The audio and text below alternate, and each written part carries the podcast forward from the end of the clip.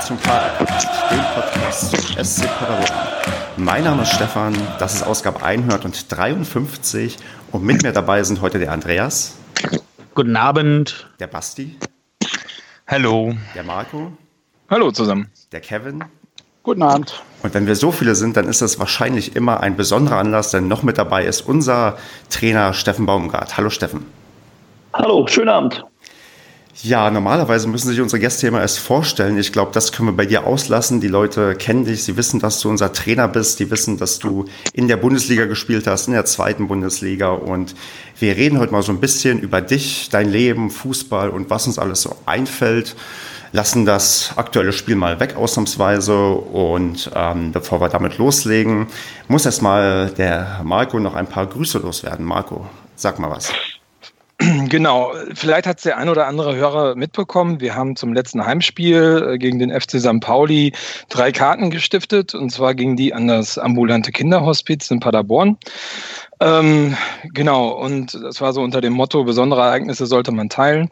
Ähm, ja, dahingehend nochmal ganz liebe Grüße an das Kinderhospiz, an die vier Damen, die vielleicht heute gerade zuhören, denen ich am letzten Donnerstag die Karten übergeben habe. Und vielen Dank für die Einladung zum Karnevalsfrühstück. Äh, hat sehr viel Spaß gemacht und äh, hiermit äh, mag sich auch jeder Hörer aufgefordert fühlen, auch mal darüber nachzudenken, mit solchen Kleinigkeiten Gutes zu tun. Ähm, ja, ich glaube, gerade so eine Aktion wie das äh, ambulante Kinderhospiz kann da jede Unterstützung gebrauchen. Vielen Dank nochmal. Okay, super, danke Marco. Und ja, du hast gerade schon Stichpunkt genannt, und zwar Karneval. Wir, äh, die oh Stammhörer wissen es, haben immer die Tradition, dass wir mit einem Smalltalk-Thema anfangen, um ein bisschen locker zu werden. Und da gerade alle Karneval feiern und ich als Brandenburger weiß, wie groß die Karnevalshochburg Berlin ist, muss ich den Steffen fragen, bist du denn gerade verkleidet? ich glaube, Steffen ist nicht mal verkleidet, wenn er wirklich dabei ist. Also ich habe bisher einmal Karneval gemacht äh, am 11.11. .11., äh, da waren wir beim Fußballerlehrgang, äh, Fußballlehrerlehrgang und äh, haben wir gesagt, okay, einen Tag nehmen wir uns und sind dann am 11.11. .11. mal losgezogen. Das war, glaube ich, meine erste wirkliche Berührung mit Karneval, mit, mit, mit Hochbogen und äh, ich glaube, in Cottbus gibt es auch einen sehr großen Umzug. Äh, aber das ist noch eine Geschichte, der bin ich noch nicht so der Freund von geworden. Ich glaube, hier in der Runde hat auch keiner Karneval gefeiert, oder? Nee. Doch. Nein. Doch. Ja? Ja, also ich war nach dem Spiel beim Umzug, klar, mit der Familie. Wenn der extra verlegt wird, dann kann man da ja auch mal hingehen. also, nein, also ich meine, das baut sich ja so ein bisschen auf in Paderborn. Ich komme jetzt auch nicht aus einer Karnevalshochburg, aber das ist ja schon ganz nett, was da so gestemmt wird. Und naja, als jemand, der in Paderborn wohnt, finde ich, sollte man das auch mal unterstützen und da mal sein Gesicht zeigen und ein, zwei Bier trinken. Auch ganz witzig. Okay, gut. Dann würde ich sagen, Smalltalk mal abgehakt, halten wir es ein bisschen kürzer, weil wenn ich jetzt sehe, nach seiner Karnevalserfahrung, könnte das etwas länger dauern. Und dann würde ich jetzt mal zu Marco übergehen, der ein paar Fragen zu Steffen Baumgart die ersten vorbereitet hat. Fangen wir an. Genau. Äh, Steffen, ich meine, wir kennen dich ja alle ähm, als äh, äh Trainer vom äh, SCP und sicherlich viele kennen auch deine, deine Karriere, die du davor ähm, so hingelegt hast. Aber ähm, wenn du den Steffen Baum, Baumgart beschreiben müsstest, unabhängig davon, was er so als Fußballer geleistet hat oder als Trainer erreicht hat bis heute, ähm, wie würdest du Steffen Baumgart beschreiben und wofür stehst du?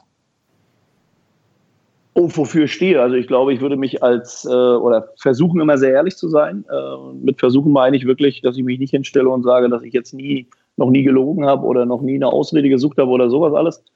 Äh, für mich das Wichtigste in meinem Leben ist Familie, sprich äh, meine Frau, ähm, mit der ich seit über 20 Jahren verheiratet bin. Das ist für mich so ein bisschen mein Mittelpunkt.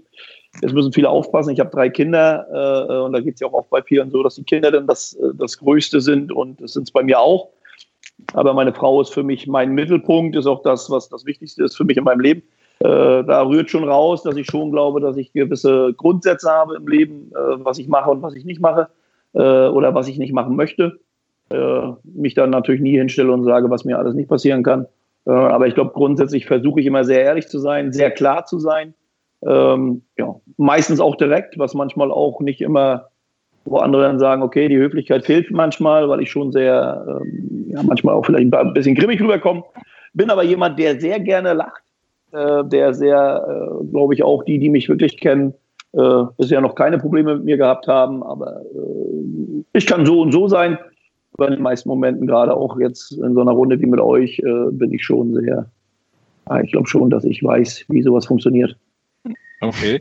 Äh, Finde ich spannend, dass du sagst, dass die Familie und deine Frau ähm, mit das Wichtigste für dich äh, äh sind, weil, ähm, wenn ich das richtig verstanden habe, ähm, wohnt ja deine Familie in Berlin, während du eigentlich unter der Woche und auch natürlich am Großteil des Wochenendes in Paderborn verweilst. Wie vereinigst du das dann so zusammen? Also ich glaube, also was heißt, wie viele andere auch. Ne? Also ich bin ja nicht der Einzige, der außerhalb arbeitet, das machen andere ja auch. Und äh, äh ist einfach ein Job, den ich habe äh, äh, der das einfach mitmacht. Das ist äh, auch ein ganz klar ausgesuchter Job, weil man muss es wirklich sagen, ich glaube nicht vieles äh, oder ich glaube mir einzubilden, dass ich nicht so vieles so gut kann wie Fußball.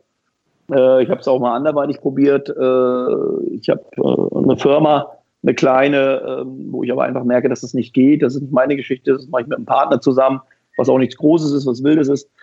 Äh, ich merke einfach, dass ich Fußball kann und äh, wenn du Fußball machen möchtest, dann ist Fußball einfach ein Job, äh, den du natürlich nicht immer am Wohnort machen kannst oder an dem Ort, wo du, wo du, wo du lebst. Und deswegen ist es ein Ort oder ein Beruf, wo man unterwegs ist. Wir telefonieren sehr viel, nicht nur in der Woche, sondern eigentlich auch am Tag, drei, vier Mal, ob es zum guten Morgen ist oder zum gute Nacht, ob es zwischendurch immer ist. meine Frau versucht zu jedem Spiel da zu sein äh, äh, unterschiedlich mit meinen Kindern, weil meine Frau nicht kann, versucht meine große Tochter auf jeden Fall immer da zu sein. Wenn die anderen es einrichten können, das heißt zeitlich, sie haben natürlich auch alle ihr eigenes Leben, äh, versuchen wir immer viel Zeit dann, äh, ich sag mal, da zu verbringen, wo wir gerade können, so wie jetzt Berlin äh, oder dann eben äh, zum Spiel gegen St. Pauli war meine Frau auch da mit meiner Kleinsten, also von der war der versuchen wir so viel möglich oder wie es gibt Zeit zu verbringen. Aber mhm alle sind berufstätig, alle sind in der Schule, äh, sodass jeder natürlich auch seine eigenen Geschichten hat. Hm. War das schon immer so während deiner Karriere oder ist das etwas, was sich jetzt erst äh, durch Paderborn etabliert hat, dass die Distanz so groß war? Nö, das war eigentlich immer, also es war immer der Gedankengang, dass ganz klar gesagt wird, äh, ich habe immer gesagt, dass ich immer Fußball machen werde. Also ich glaube, dass ich immer noch jemand sein werde, wenn ich irgendwann mal äh, mit dem Rollator rumlaufe, werde ich wahrscheinlich auch noch zu Fußballplätzen gehen, weil das einfach eine Geschichte ist, äh, die ich brauche, die mich ausmacht. Ähm, ich habe auch immer zu meiner Frau gesagt, wir brauchen nicht über Sonntag Kaffee trinken reden oder über Zoospaziergänge. Das können wir dann machen, wenn der Fußball vorbei ist. Mhm. Äh, das meine ich einfach auch zeitlich gesehen. Ich sage mal, die Spiele sind ja mittlerweile so, dass ich sage mal, kann ich auch 17 Uhr Kaffee trinken und muss es nicht 15 Uhr. Äh, also bei mir ordnet und richtet sich eigentlich alles nach dem, wirklich nach dem Fußball. Auch wenn du nicht als Trainer unterwegs bist, äh, bin ich immer jemand, der mit dem Sport sehr eng verbunden ist und das auch lebt. Ähm, und von der war, der war das immer klar, dass, dass das schon eine Geschichte ist, wo dann auch die Familie einfach mitmachen muss.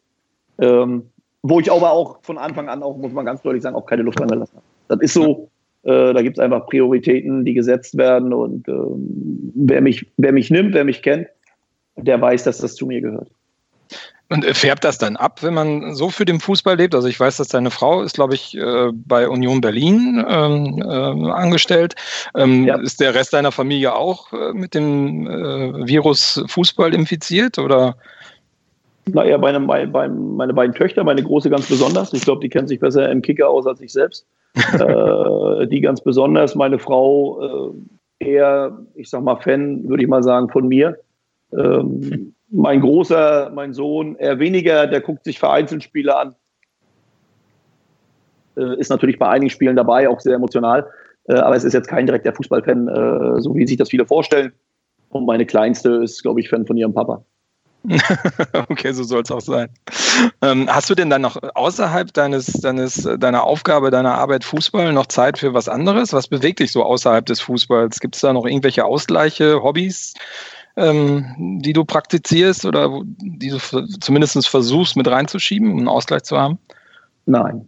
Ich brauche auch, also ich finde es immer schwierig. Also ich habe äh, hab einen Motorradführerschein. Äh, ich bin jetzt aber keiner, der äh, Motorrad fährt, um Wochenende unterwegs zu sein, sondern ich bin dann jemand, der das Motorrad zum Beispiel in Berlin genutzt hat, weil man einfach schneller durchkommt.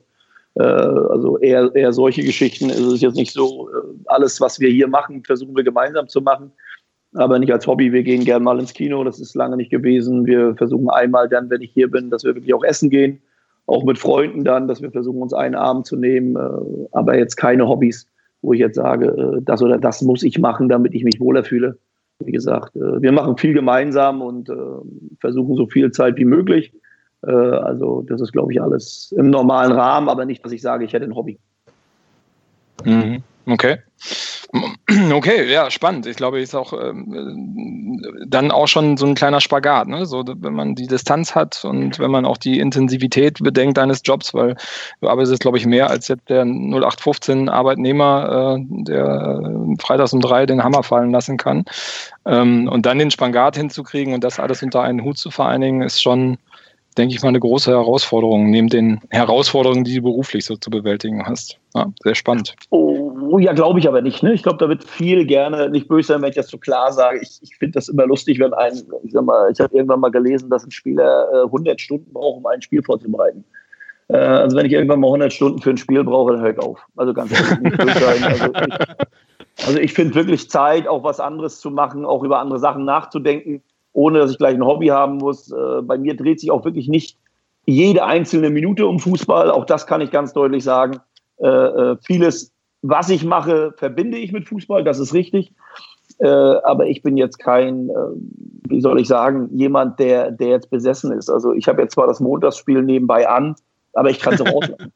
Ja, also um es mal deutlich zu sagen, ich habe ein super Trainerteam, äh, äh, äh, wo ich eben nicht derjenige bin. Also ich bin wirklich nicht derjenige, der alleine was macht, sondern es ist wirklich, äh, äh, wirklich auch ein Team, äh, wo eben auch alles abgesprochen ist, wo eben ganz klar ist, wer seine Aufgaben hat, äh, so dass jeder auch die Möglichkeit hat, ab und zu mal durchzuschnaufen. Trotzdem sind die Aufgaben erledigt.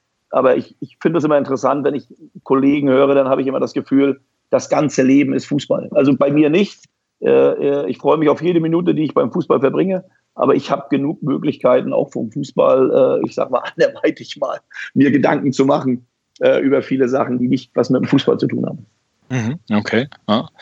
Und ich denke, also jetzt, wie dieser Virus Fußball so richtig bei dir äh, losgegangen ist, das äh, nimmt jetzt der Stefan so ein bisschen mit auf.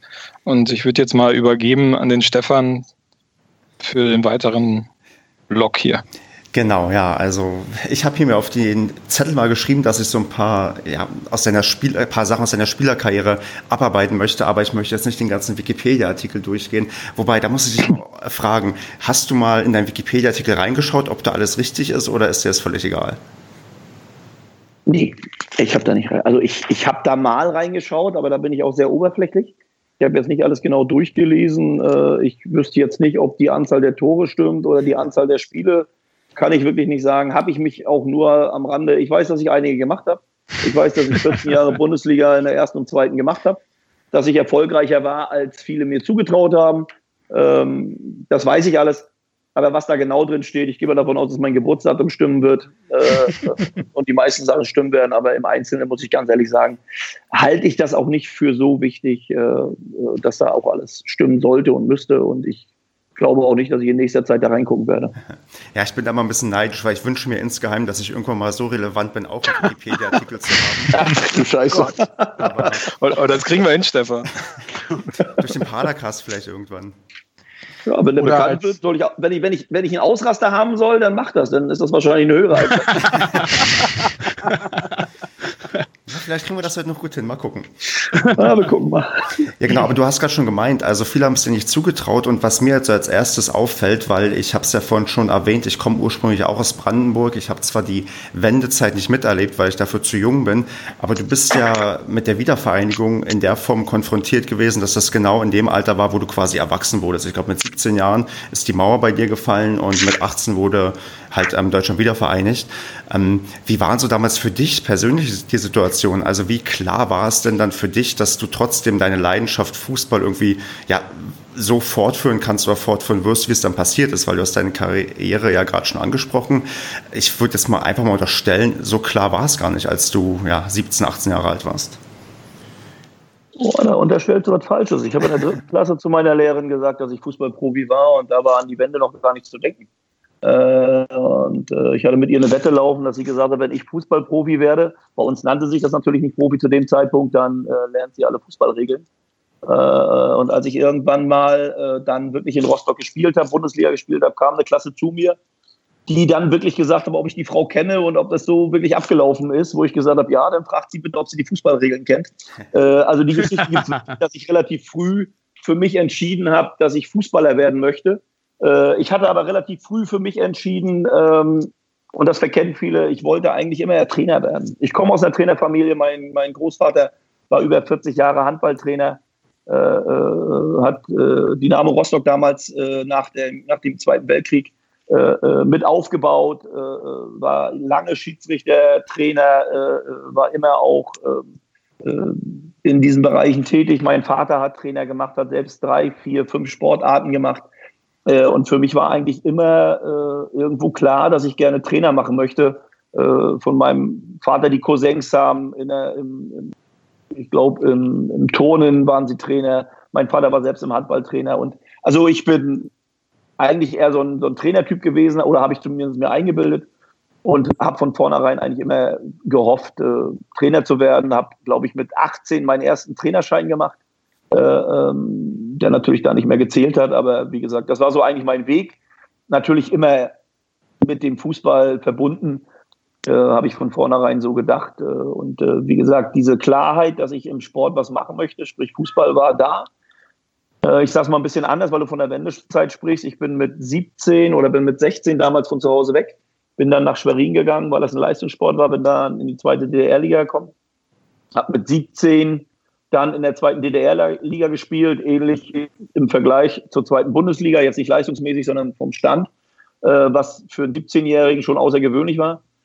Ähm, äh, und dann kam die Wende. Und mit der Wende ging das natürlich, muss man deutlich sagen, erstmal alles den Bach runter.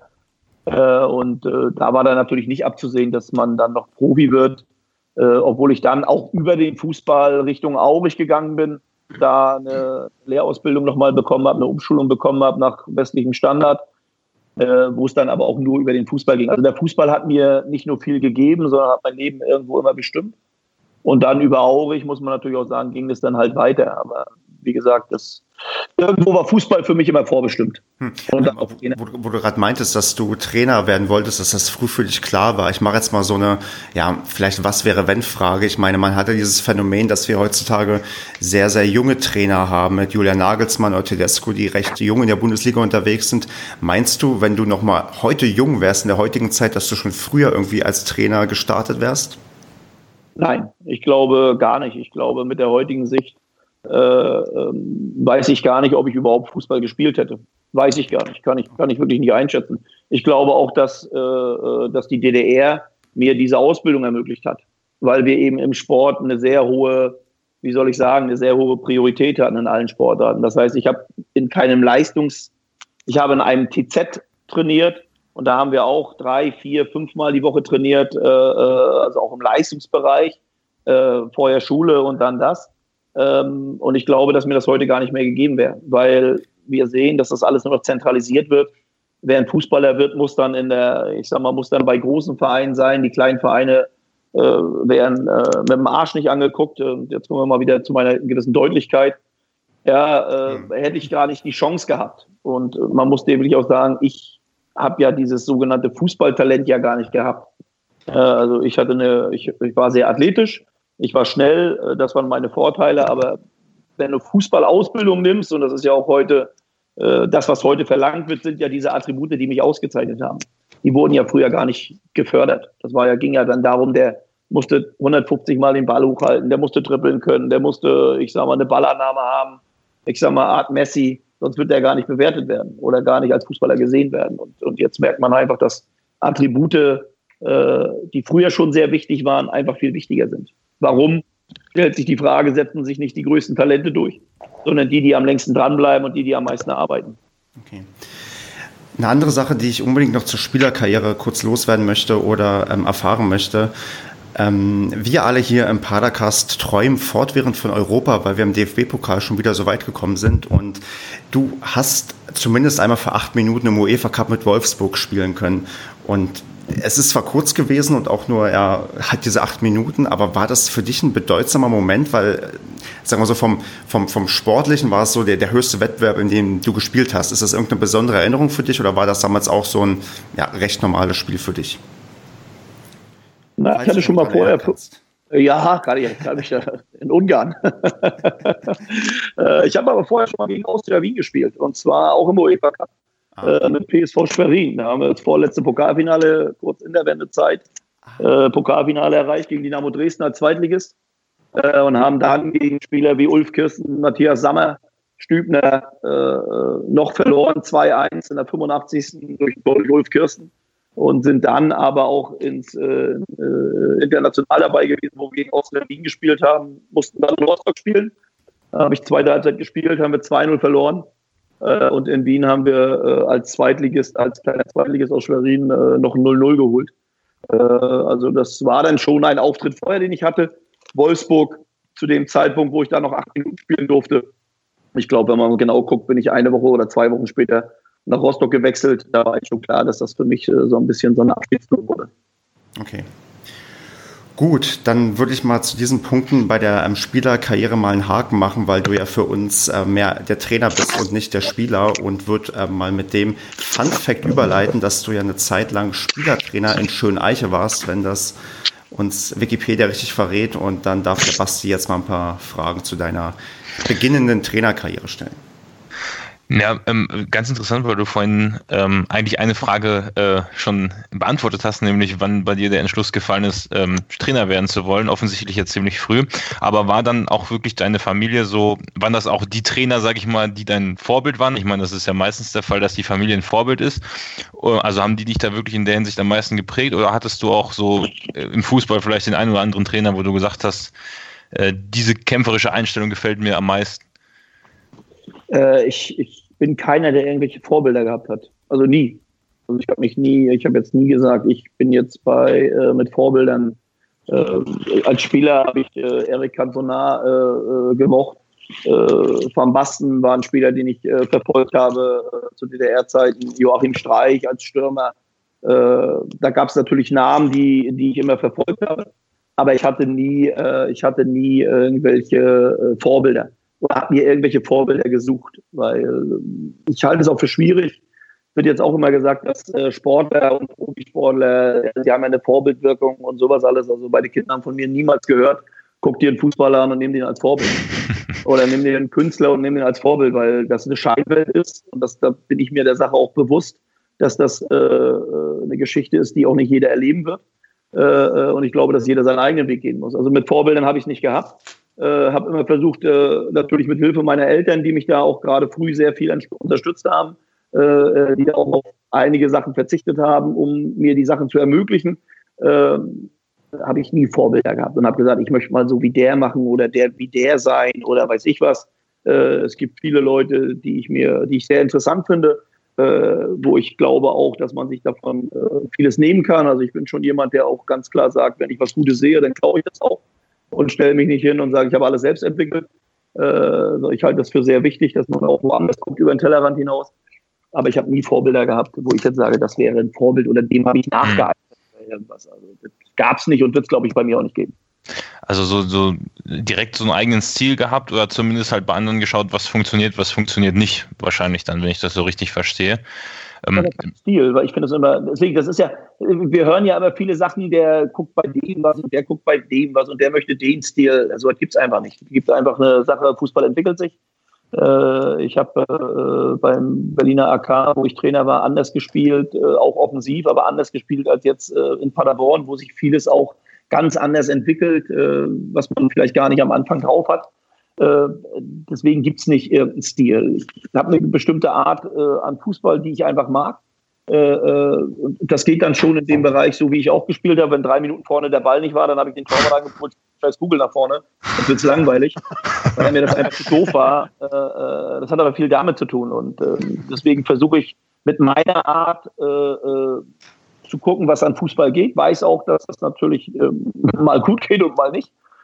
Ähm, aber auch, in der, auch da, dass man sich da auch entwickeln muss, äh, ist auch klar. Aber ich habe da nie, ich finde das immer schwierig, dann hat der den Stil oder der den Stil. Äh, ist mir alles, ist mir alles zu hoch gehabt. Ich sag mal, wir spielen Fußball. Ich will den Jungs Fußball beibringen, da will ich mehr machen und nicht noch einen Stil und dennoch so und der eine, das ist mir, da wird, das wird mir alles viel zu viel, äh, wie soll ich sagen, auf Schlagzeile gemacht, was eigentlich gar keinen interessieren sollte bei uns im Sport. Wir haben einen einfachen Sport. Wie sagt man immer, 22 Idioten hinter einem Ball, zwei Tore. Das Schöne an dem Spiel, das kann jeder. Ja, und wir verkomplizieren das mit irgendwelchen Erzählungen da, wo ich dann immer denke, lass das doch einfach sein.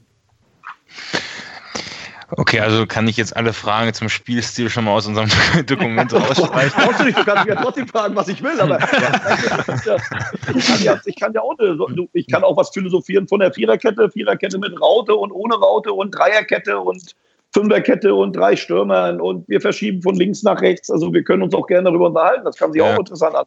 Nee, ich glaube, äh, das, das, das könnte ich zum Beispiel gar nicht. Von daher, ich glaube, das ist aber auch eine Einstellung, die, die dich wirklich sehr sympathisch macht. Also ähm, das kriegt man ja auch oft bei den Pressekonferenzen dann mit, wenn dann ein kurzer Kommentar wie Tor oder so kommt. Das ist das ist irgendwie wunderbar ehrlich auf eine gewisse Art und Weise.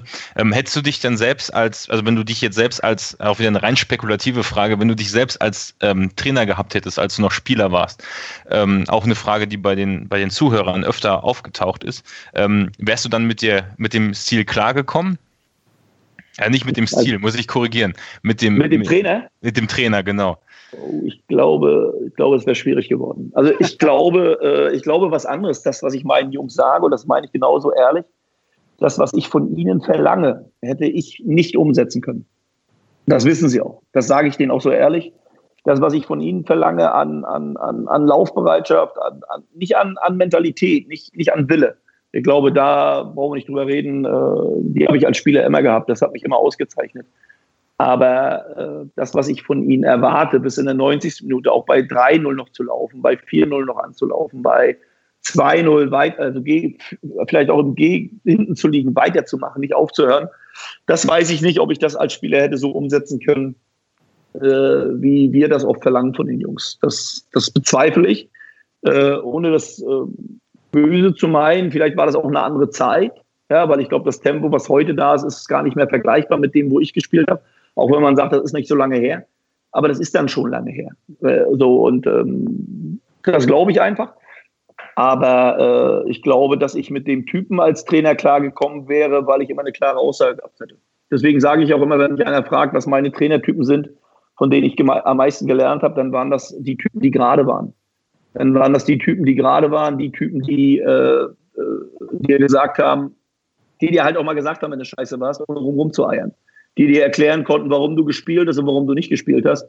Und viel wichtiger waren, und das sind die wenigsten Trainer, äh, wenn sie mit dir genauso gut umgehen, wenn du spielst, als wichtiger Spieler oder wenn du vielleicht nicht mehr ganz so wichtig bist, jemand eher bist, der vielleicht äh, in einer untergeordneten Rolle spielst und wie sie dann mit einem umgegangen sind. Das war für mich sehr, sehr wichtig. Und danach habe ich auch Trainer bewertet und äh, die meisten auch durchgefallen, wenn ich ehrlich bin.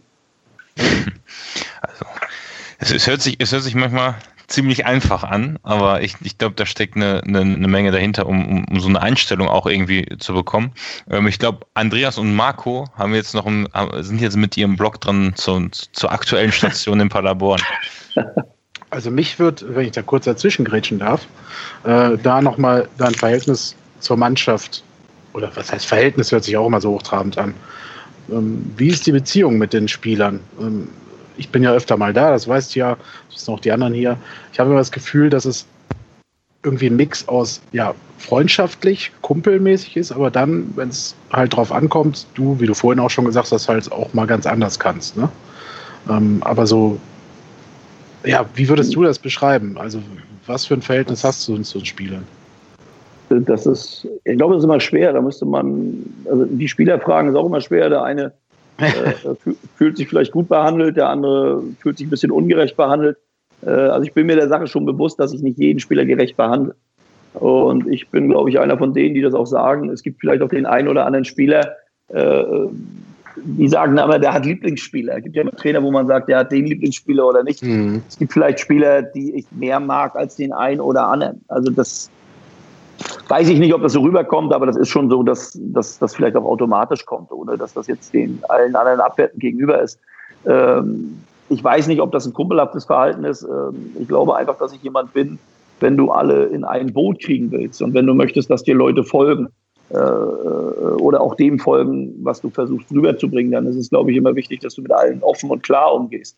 Und da gehört das Lachen genauso dazu oder das Reden, was nicht mit Fußball zu tun hat, ja, wir haben ja auch viele junge Spieler, die ja auch ihre trotz, auch wenn man immer sagt, Fußball ist so eine schöne Welt, die haben aber auch trotzdem ihre eigenen Probleme. Ja, der eine spielt, der andere spielt nicht. Bei dem einen, der, der ist jetzt gerade junger Vater, da kommen ganz andere Sachen auf einen zu, ganz andere Prioritäten. Der nächste wird Vater oder weiß ich was. Das heißt, du hast ja viele, erstmal viele Charaktere miteinander zu, äh, unter und jeden musst du anders nehmen. Äh, jeder hat seine kleinen Probleme oder großen Probleme. Der eine fühlt sich gut behandelt, der andere nicht. Äh, ich versuche da eigentlich einen Mix zu kriegen, aber ich weiß nicht, ob man das Kumpeltyp nennen sollte. Äh, ich weiß, dass ich zu den Spielern versuche, immer ein sehr, sehr offenes Verhältnis und ehrliches Verhältnis zu haben.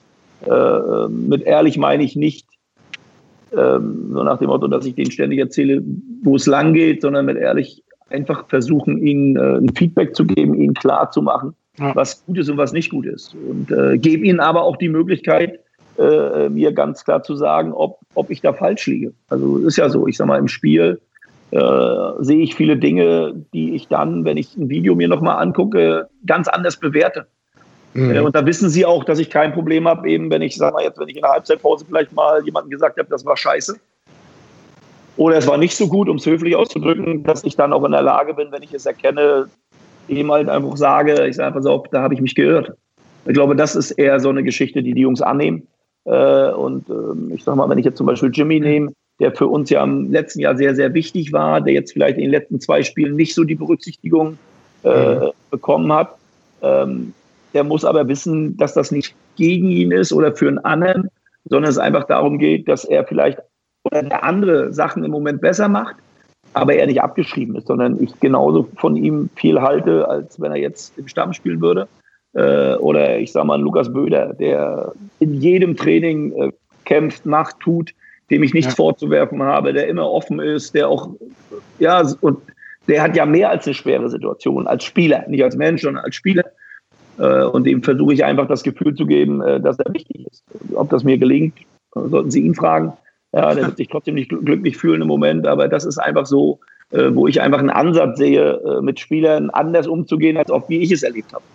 Ja. Darf ich kurz dazwischen grätschen? Also diese Aufforderung, Gerne. das erinnert mich so ein bisschen auch, wir hatten ja den Felix Herzenbruch ja auch schon mal zu Gast, der uns dann die Geschichte erzählte, dass er ähm, ge, also gefragt hat, ob er beim Aufstieg auf dem Platz stehen kann, ob er irgendwie eingewechselt werden kann oder wie. Und das, ähm, wo man merkt, wenn, wenn Spieler sich trauen, das zum Trainer zu sagen, dass sie quasi diesen offenen Umgang in der Form schätzen, dass sie auch wissen, sie können genauso offen mit dir umgehen und auch so Wünsche irgendwie äußern und finden dann unter Umständen auch sogar Berücksichtigung. Na, gerade bei Herz ist es ja so, ne? Also ich sag mal, Herze war ja ein sehr wichtiger Spieler in der dritten Liga. Äh, ähm, jetzt hat Collins äh, natürlich von der Leistung her, ich glaube, auch für alle sichtbar ihn überholt. Und trotzdem äh, ist Herze ja für uns ein wichtiger Spieler gewesen und, äh, und es ist immer noch, er ist immer noch Teil dieses Kaders. Äh, er, er trainiert, er bringt seine Leistung, was wichtig ist für uns, dass auch die, die vielleicht nicht mehr im ersten Glied stehen, ihre Leistung bringen, weil dadurch können die anderen nur besser werden. Oder wir insgesamt. Äh, dass die Jungs eben halt auch wissen, dass sie jederzeit zu mir kommen können. Er ist jemand, der äh, gerade auch was sein Studium, er studiert jetzt äh, äh, so, dass er auch seine Zeit hat, wenn er halt mal früher gehen muss. Und mit früher meine ich nicht, dass er das Training früher verlässt, sondern wenn er halt mal das Essen nicht mitmachen will, weil er zum Studium will, dann geben wir ihm die Möglichkeit. Weil äh, dann wir einfach auch die Offenheit haben und sagen, wir verlangen viel von den Jungs, also können wir ihnen auch was geben. Und äh, ich glaube, bisher haben mich die Jungs, wenn sie gewisse Freiheiten haben, äh, das heißt, sprich, der eine fährt mal nicht nach dem Spiel mit nach Hause oder kommt erst morgens zum Training oder, oder fragt mal, kann ich mal das Training weglassen, weil das und das ist, äh, dann weiß ich, dass die anderen Trainingseinheiten äh, äh und dass sie immer dabei sind und dass sie dann Vollgas geben und äh, ich mich auf sie verlassen kann, auch wenn sie halt mal nicht da sind.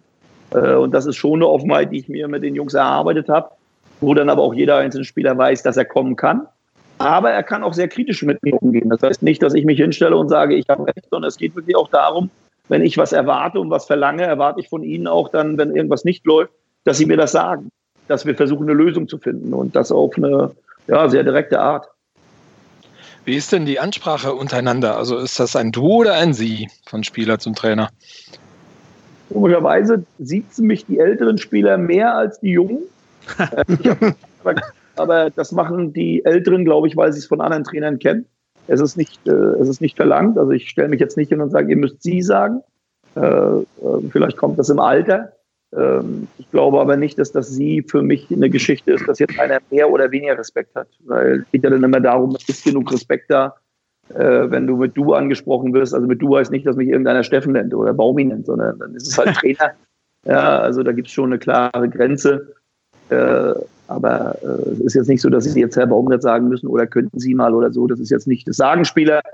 Aber das ist jetzt nicht, dass ich mich jetzt darauf festlege und sage, das muss jetzt so sein. Weil ich glaube, du erkennst, äh, ob einer Sie oder du sagt, ob Respekt da ist oder nicht. Aha. Es ist okay, dass wir dich ähm, hier duzen, dass wir vielleicht vorher fragen müssen. Ja, ja ich glaube, dann hätte ich mich, also wenn ich auf Sie verla also wenn ich Sie erwarten würde, dann würde ich das sagen, oder? okay.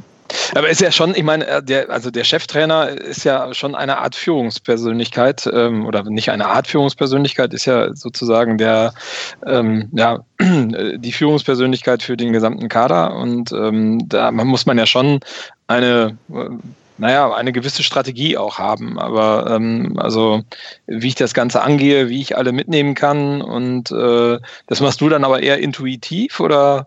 Äh? Ja. Ja. Also ich habe mich ja nicht hingestellt, als ich zu Paderborn gekommen bin, in der Situation habe ich mich nicht hingestellt und habe gesagt, so, jetzt, jetzt arbeite ich mal den Zehn-Punkte-Plan ab und gucke, was kommt. Sondern ich gehe da sehr offen ran und gehe da wirklich mit der Geschichte ran und sage, ich, ich gucke, was da erwartet wird. Äh, ich gehe davon aus, dass jeder, der da ist oder ist, auch, auch, auch Fußball spielen kann, Leistung bringen kann. Äh, und ich nehme auch alle sehr offen. Äh, ich bin, es gibt ja viele Trainerwechsel, wo du dann immer das Gefühl hast, jetzt muss erst mal ein oder zwei Spieler rasiert werden. Da wird der Kapitän ausgetauscht oder irgendwas. Äh, auf solche Idee komme ich gar nicht, weil ich das Gibt. für blödsinnig halte. Ja, und äh, ich gehe da sehr offen um, auch mit den Jungs. Ich weiß, wenn du Leistung bringen willst, äh, äh hat viel mit Vertrauen zu tun. Das heißt nicht nur, dass ich den Jungs vertrauen muss, aber in erster Linie müssen sie mir vertrauen. Und wenn sie mir vertrauen, und sie merken, dass sie Vertrauen haben können zu mir, geht vieles einfacher. Und ich glaube, das ist immer das Wichtigste. Und Vertrauen baust du nicht auf, indem du mit Grenzen anfängst oder mit Verboten oder den Jungs erklärst, wie ich jetzt gerade wieder gehört habe, nach Trainerwechsel, was die Mannschaft nicht kann. Ich glaube, bei mir hat noch keiner gehört und wenn, dann könnt ihr mich gerne Lügen strafen, dass ich irgendjemanden erkläre, was meine Mannschaft nicht kann. Äh, und das versuche ich auch zu vermeiden, weil, wie gesagt, die Jungs sind für mich das Wichtigste. Und wenn ich die Jungs dann öffentlich kritisiere oder attackiere, äh, das kann ich intern machen. Das heißt nicht, dass ich alles rosa rede und ständig erzähle, wenn es scheiße ist, äh, dass es gut war. Das nicht.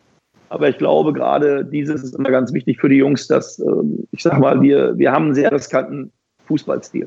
Und äh, wir haben einen Stil, wo wir, ich sag mal, ich nehme jetzt mal das Tor in, zwei Tore sind für mich da sehr wichtig. Einmal das Tor, was wir in, in Münster bekommen, wo Leo den Ball verliert und dann jetzt das Tor in Magdeburg.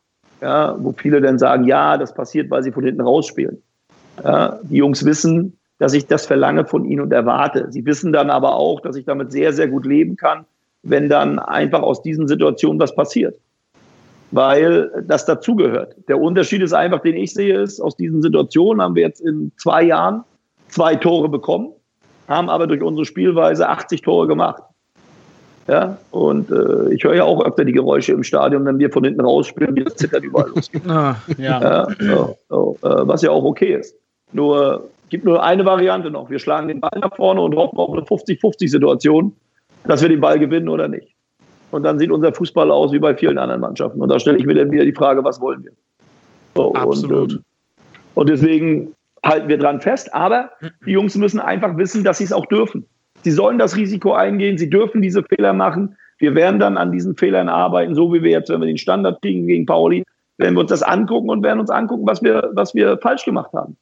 Und wenn ich von den Jungs erwarte, dass wir so tief in der Raumdeckung stehen, dann muss ich auch damit leben können, dass so ein, so ein Meier in der Lage ist, daraus ein Tor zu machen. Und trotzdem sage ich, wir haben wesentlich weniger Standardsituationen äh, zu befürchten wie die meisten anderen Mannschaften. So, und das ist für mich das Ausschlaggebende nicht das eine Tor, sondern die Wahrscheinlichkeit, wo ich mehr oder weniger Tore kriege. Das finde ich total gut. Vor allem die Spielweise, die du spielen lässt, finde ich auch wahnsinnig faszinierend. Vor allem, man sieht sie ja leider echt viel zu selten wirklich im äh, Profifußball. Und da finde ich halt den Einstieg, wo du hm, zu uns nach Paderborn gekommen bist. Oh, jetzt sagt mir natürlich voll die Stimme. Entschuldigung. Ähm, Was trinken? Ah, ja, habe ich schon, das hilft leider auch nicht mehr. Der Tag war lang. Ähm, Soll der Marco für dich übernehmen, Andreas? Nein, ich will, Nein. Jetzt, ich will jetzt endlich auf das erste äh, Spiel äh, gegen Sprockhöfe zu sprechen kommen. Weil ja. ähm, du warst ja, ich glaube, einen Tag vorher bist du, glaube ich, zu uns gekommen. Und äh, musstest dann am nächsten Tag, glaube ich, sofort äh, im Westfalen-Pokal ran und musstest auch sofort aufstellen und hast, hast dich auch in der Pressekonferenz ähm, direkt so vorgestellt, dass du ähm, den Leuten nicht erstmal hier Taktik beibringen willst oder sowas, sondern dass du von den Spielern erstmal wirklich das, das, die Grundtugenden forderst. Und ähm, wie war das erste Spiel dann direkt für dich? Weil du hast ja, ähm, wir waren schon etwas sehr verwundert, wo wir dann äh, deine erste Aufstellung gesehen haben, ich sag mal mit den ähm, aus unseren Augen Allstars. Und wir waren äh, etwas verwundert, ist aber auch nett ausgedrückt, Andreas. Hab, hallo? Ja, ich, ich, ich, sag mal so, mein, einer meiner ersten Sätze war, Fußball ist für mich eine Kampfsportart. Ja. So. ja. Da habe ich Kommentare und ich lese ja nicht viel, aber irgendwann kommt das ja raus ja, so, so, so ins Lächerliche, oh, das ist ja ganz neu und ah und wie und mm, und ja, sag ich. So. Wenn man mal genau hinterguckt, äh, und das ist das, was ich gemeint habe, es ist, es ist ja im Moment noch nichts anderes. Deswegen sage ich ja, von was reden wir? Wir reden von Fußballspielen. Für mich geht Fußballspielen aber bei Laufen, bei Mentalität äh, und bei Einsatzbereitschaft los. Weil deswegen war ich auf dem Bolzplatz. Ich war nicht auf dem Bolzplatz, weil ich Übersteiger gemacht habe oder, oder, oder geschnickt habe oder weiß ich was, sondern ich war auf dem Bolzplatz, um, um Spaß zu haben, um, um Zweikämpfe zu suchen, um eins gegen eins Situationen zu lösen, äh, um Tore zu machen. Deswegen war ich auf dem Fußballplatz. Und ähm, meine Mentalität als Spieler, und das hat mich jetzt aufgezeichnet, weil, wie gesagt, ich habe über Talent gesprochen, war, äh, diesen absoluten Willen zu haben, Spiele äh, eben nicht aufzugeben. Äh, wenn ich in Cottbus eingewechselt wurde, äh, äh, äh, und ich bin gekommen, da ist das Stadion wach geworden, weil das Stadion wusste, jetzt knallt's, jetzt geht's los. Da passiert was. Sehr gut. So, ja, das ist aber einfach so. So und das ist das, was ich auch äh, verlangt habe von den Jungs. Ich habe von denen nicht verlangt, dass man kann nicht kommen und sagen, wir fangen jetzt an zu zelebrieren, wenn es ein Jahr gefühlt äh, überhaupt nicht ging oder zwei. Dann kommst du nicht hin und bringst irgendwelche Sprüche und was man machen muss, sondern dann geht es erstmal um die Grundtugenden und das, was jeder kann, und das ist das, was ich erwartet habe und verlangt habe, ist, dass er das mal Einsatz zeigt. So, und wenn wir das Spiel gegen Spockhövel gesehen haben, dann war das ein einziges der Graus. Dann war das eine Katastrophe. Da habe ich draußen gestanden und habe Situationen gehabt. Ich erinnere mich an die eine Situation, da kommt ein langer Ball von Spockhövel, da läuft Tacker unter dem Ball durch, Ratter läuft aus dem Tor raus und der schießt aufs leere Tor und, äh, und ich weiß gar nicht, wer den Ball dann noch von der Linie kratzt. Auf jeden Fall kratzt den Ball noch einer von der Linie. Also so viele Fehler, wie wir in dem Spiel gemacht haben, äh, äh, also auch jeder Einzelne, äh, also habe ich nie wieder gesehen. Was wir aber daraus ziehen konnten, und das ist, glaube ich, das Wichtigste, dass wir danach mit den Jungs auch ganz klar auch gesagt, also auch dann Sachen ganz klar ansprechen konnten. Das heißt, es ging nicht darum, denen zu sagen, dass sie was, was sie schlecht machen, sondern einfach Sachen, wo ich sage, äh, äh, also wenn du einen Ball unterläufst, das ist dir das letzte Mal in der C-Jugend passiert. Wenn du einen Ball, äh, einen Gegner von zwei Metern fünfmal auf die gleiche Art und Weise in die, in die Füße spielst, dann hat das nichts mit Fußball zu tun oder mit Selbstvertrauen, sondern einfach mit Gedanken, die nicht in dem Moment die richtigen sind. So, und äh, wir haben das Spiel, ich glaube, fast 50, 60 Minuten ausgewertet, wo wir jedem Spieler dann auch gezeigt haben, die einfachen Fehler. Also wirklich Bälle, wo jeder sagt, oh, Davon passiert mal einer im Spiel. Davon hatten wir in Spockhövel, glaube ich, sieben oder acht. Mhm. Äh, und zwar jeder Spieler. So, und deswegen war Spockhövel, muss man wirklich sagen, auch wie es gelaufen ist. Und Spockhövel hat uns dann ja schon einen Schritt weitergebracht, wenn wir gesehen haben, dass wir danach Lotte 3-1 zu Hause weggehauen haben. Mit einer ganz anderen Leistung. Ja. Äh, wo dann mit einmal alle auch Hoffnung gefühlt, also auch Hoffnung, äh, das Gefühl hatten, es kommt Hoffnung. So, und äh, das ist doch das Entscheidende, dass man eben nicht immer vier Wochen braucht, nicht drei Wochen, sondern wenn man mit diesen einfachen Sachen anfängt, nicht mit wir müssen jetzt von hinten rausspielen oder so, sondern erstmal mit den Grundtugenden. Dann bist du schon mal bei 50 oder bei, bei 20, 30 Prozent mehr. Mhm. Und äh, das hat, glaube ich, die Mannschaft dann auch in den letzten sechs, sieben Spielen ausgezeichnet, dass eben kein Ball mehr verloren gegangen wurde, dass eben kein Spiel 3-0 verloren wurde. Äh, Tommy Bertel sagte mal was Passendes, nachdem wir in Köln durch dieses Supertor äh, von, von, von Aykut da 1 gewonnen haben, in Unterzahl. Da kam Tommy zu mir und sagte, Trainer, der Riesenunterschied ist, vor drei Wochen hätten wir dieses Spiel noch 3-0 verloren. Absolut. Jetzt waren, wir so, jetzt waren wir so lange im Spiel, dass wir das Spiel 1 gewonnen haben. Äh, und zwar nicht, weil sie zelebriert haben, sondern weil sie einfach gearbeitet haben, gekämpft haben. Und das ist ja das, was ich meine. Fußball geht nicht bei Fußballspielen los. Fußball geht bei Einstellung los, bei Mentalität, bei Laufbereitschaft, bei, bei unbedingtem Willen. Und Fußballspielen kommt dann immer von alleine. Und äh, das ist eine Einstellung, die werde ich immer haben, die werde ich auch immer vertreten. Und äh, ich glaube auch, dass das, was am Anfang belächelt wurde, gerade auch erste Pressekonferenz, gerade auch nach dem ersten Spiel, äh, dass sich das alles, dass das alles eingetreten ist. Und äh, welchen Weg wir seitdem gegangen sind, äh, ich glaube, wenn wir das Spiel heute mal von Stöckhövel nochmal gucken, und gucken, wie wir heute Fußball spielen, da würden wir da irre, oder? Galaxie schweben. Also, also hör dir mal den Padercast an, den wir direkt nach Sport Ach, Andreas. Stefan. Da war, ich, da war ich schon wieder mit dem Bus auf, nach Hause, oder? Also ich, ich habe Kevin im Ohr, wie er meint, ich habe Kevin noch im Ohr, wie er meinte, äh, man holt doch nicht Steffen Baumgart, wenn man im Abstiegskampf ist, sowas in der Art. ja. Aber ist das nicht schön? Nein, und das, dass wir seitdem ja, nie wieder grade, Abstiegskampf hatten? Ja, und ich wollte es gerade sagen, Steffen, das Irre daran ist doch, dass diese Mannschaft, und ich meine, viele Spieler sind ja dann geblieben auch, ne? Ja. Was die Mannschaft dann aus sich rausgeholt hat. Oder was du aus denen rausgeholt hast, aber du sagst ja, die Spieler gehören ja auch selber im Kopf einfach auch dazu, ne? Ähm, ja, aber die Spieler haben ja das Talent. Also ich habe denen das Talent nicht gegeben. Das Talent nee, das, war immer da. Also klar. Aber das Talent hat man vorher halt wenig gesehen. Ne? Also deswegen, das, äh, ich fand das, ich finde das enorm beeindruckend, dass die Mannschaft erstens in der dritten Liga so ein Ding dann hingelegt hat und halt jetzt auch wieder. Also seien wir mal ehrlich, vor zweieinhalb Jahren, beziehungsweise als du gekommen bist, hast du ja selber auch mal gesagt, da galt ja der SCP als ja in Anführungsstrichen, selbst bei den Fans als vernichtet, runtergewirtschaftet, untrainierbar. Und ähm, dann sind da halt Spieler bei, die jetzt ja auch teilweise noch da sind. Und, oder nicht teilweise, sondern auch zum Großteil noch da sind. Und ich finde dieses, das einfach Wahnsinn, dass ähm, mit den Mitteln und auch mit den Spielern, die ihr dann dazugeholt habt, auch aus unteren Ligen halt, äh, dass das halt dann doch möglich ist im Fußball. Ne? Das, heutzutage, wo du ja vorhin von Medien auch gesprochen hast, glaubt man das ja gar nicht mehr, ne? Ja, die Frage ja. ist aber halt, die Frage ist halt, was, was, was willst du umsetzen? Ne? Also es ist ja nicht, das ist ja deswegen sage ich ja, das ist ja nicht meine Arbeit, ne? Sondern da ist halt ein Markus Krösche dabei, der auch eine ganz klare Idee vom Fußball hat. Da ist ein Daniel Scherning dabei, der diese Ideen genauso zu 100 Prozent mitgeht wie ich. Ja. ja. also das ist das, äh, Nico Burcher, das eine, das sage ich glaube, im Artikel schon das letzte Mal drin, der beste Torwarttrainer äh, Deutschland, wie Krösche ihn bezeichnete. Ich weiß nicht, ob er der Beste ist, aber ich weiß, dass was er macht, hat alles Hand und Fuß. Ja, das, was da gemacht wird, wird nicht einfach gemacht, dass wir sagen, der Ball ist drin, also war gut oder war schlecht. Ja, mhm. sondern da wird, da wird dann genau dran gearbeitet, das wirklich auch besser zu machen und dann eben halt auch im Detail und dann aber auch, dass wir sagen, äh, äh, wir wollen einfach dieses, so wie wir es machen, umsetzen. Und Natürlich sind wir enttäuscht von dem Spiel gegen St. Pauli. Aber im Nachhinein muss man auch sagen, es war nicht so gut, wie wir es hätten spielen können und müssen. Das ist auch so, auch wenn wir vielleicht besser waren als Pauli. Auch wenn viele sagen, ja, das war doch aber gut. Sage ich, nein, es war eben nicht so im Nachhinein. Sage ich, nein, wir haben viele Sachen nicht so gut gemacht, wie wir es können. So, und auch das ist ja ein Entwicklungsprozess bei einer jungen Mannschaft. Äh, ich sag mal, wenn du Kai Pröger siehst, der hat jetzt vier Wochen überragend gespielt. Jetzt war das vielleicht ja. nicht so ein gutes Spiel.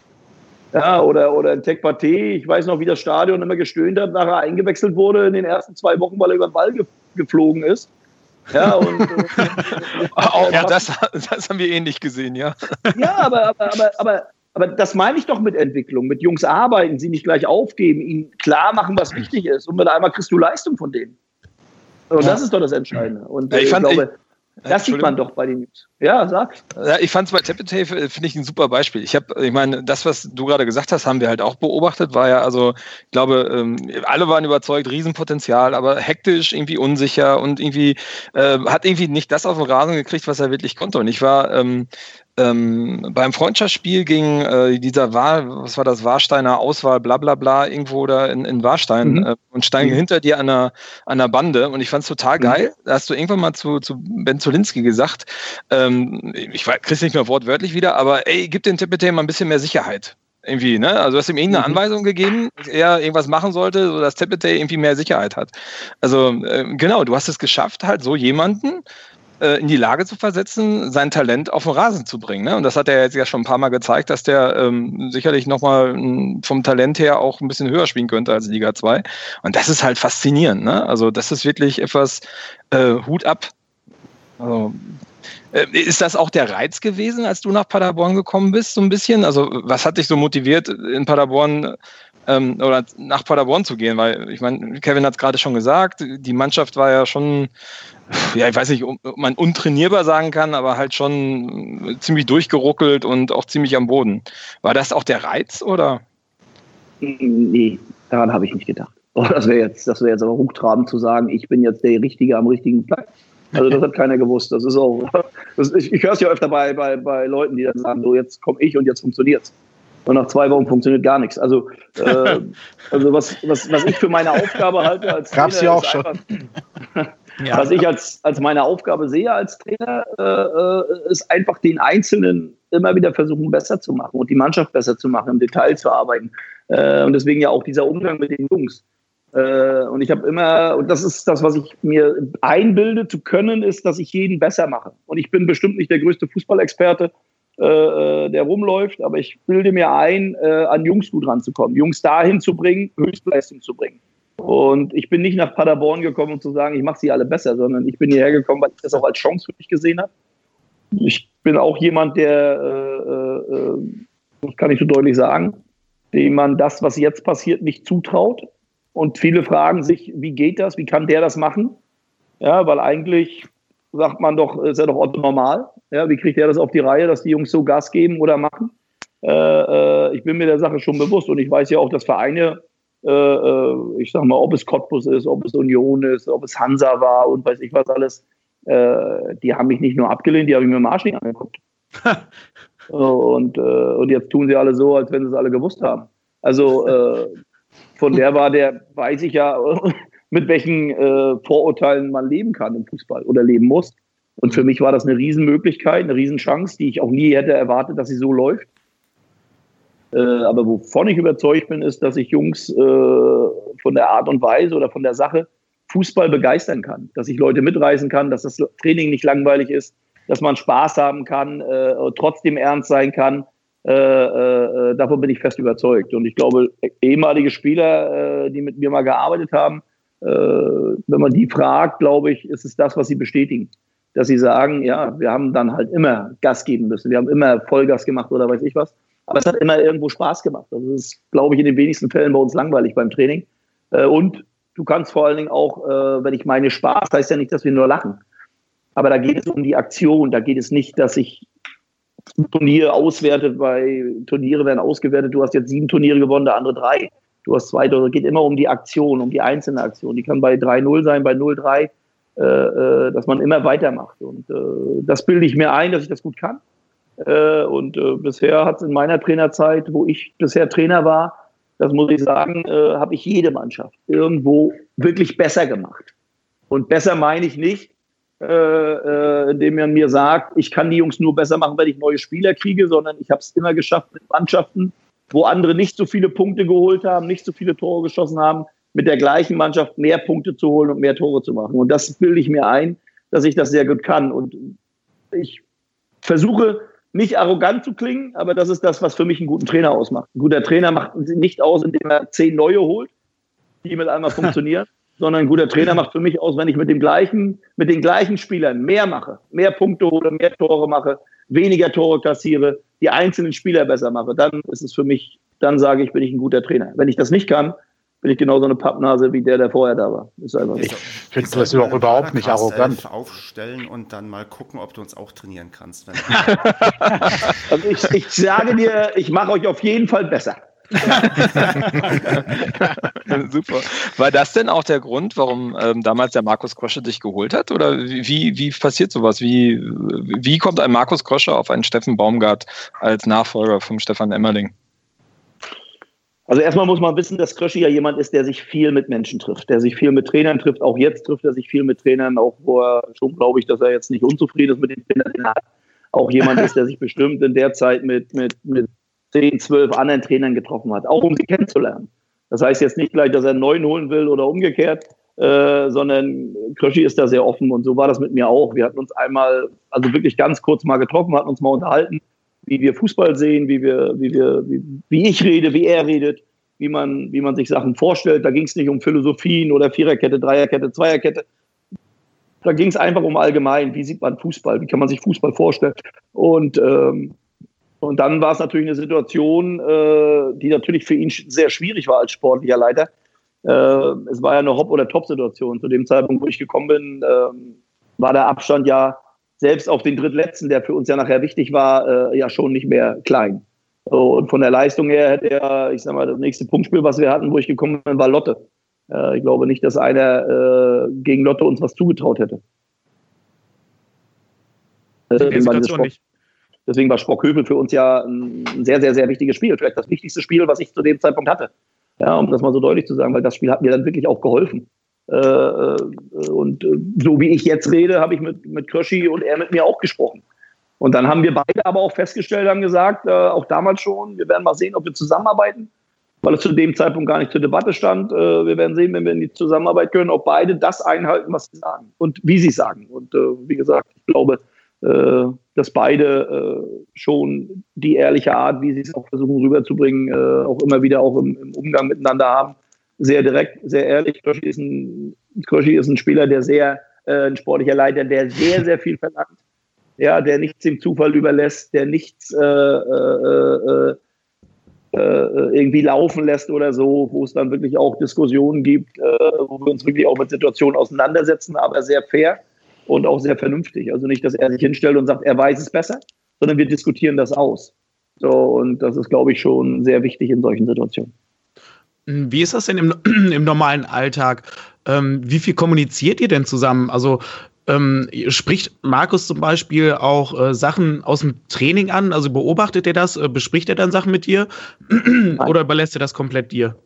Ja, macht er nicht. Er kommt nicht runter und sagt, wir müssen das trainieren. Oder er kommt auch nicht runter, wie viele. Ich weiß ja, dass viele glauben, dass wer bei uns die Aufstellung macht und weiß ich was alles. Also kann man deutlich sagen, bei uns macht nur einer die Aufstellung, das bin ich. Und maximal wird da mein Trainerteam mit in, involviert. Und äh, das ist es, was wir machen. Wir sprechen über Situationen, äh, wo wir sagen, was nicht geht, was nicht funktioniert. Kröschi ist ja auch jemand, der sehr auch impulsiv sein kann, da von seiner Bank aus. Äh, äh, äh das wird schon sehr, sehr, sehr direkt auch angesprochen. Aber nicht, dass es angesprochen wird, äh, ich sage mal, auf eine Art und Weise, dass damit keiner umgehen kann, sondern es geht dann wirklich um Verbessern, um mhm. nachvollziehbar, um, um, um den nächsten Schritt zu machen. Und es geht nie darum, irgendwas in eine Richtung zu bringen, wo wir sagen, das ist schlecht. So, mhm. und äh, ich glaube, das ist, das ist das, was uns ausmacht. Ja, und äh, ich glaube, das ist entscheidend. Ja, dass man wirklich sagt, äh, darum geht es uns.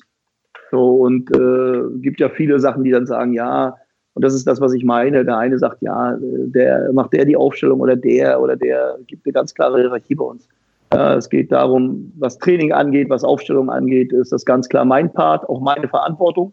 Und die mhm. Verantwortung nehme ich auch zu 100 Prozent wahr, weil ich nichts verantworte, was ich nicht entscheide. Äh, und auf der anderen Seite ist das genauso. So, und trotzdem unterhalten wir uns darüber, äh, wie, wann, wo was machen kann. Aber dann eher, dass ich sage, pass auf, Krischi, ich habe jetzt vor, so zu spielen, den Gedankengang habe und den Gedanken habe ich. Aber Markus ist noch nicht einmal zu mir gekommen und hat gesagt, setz den ein oder setz den ein.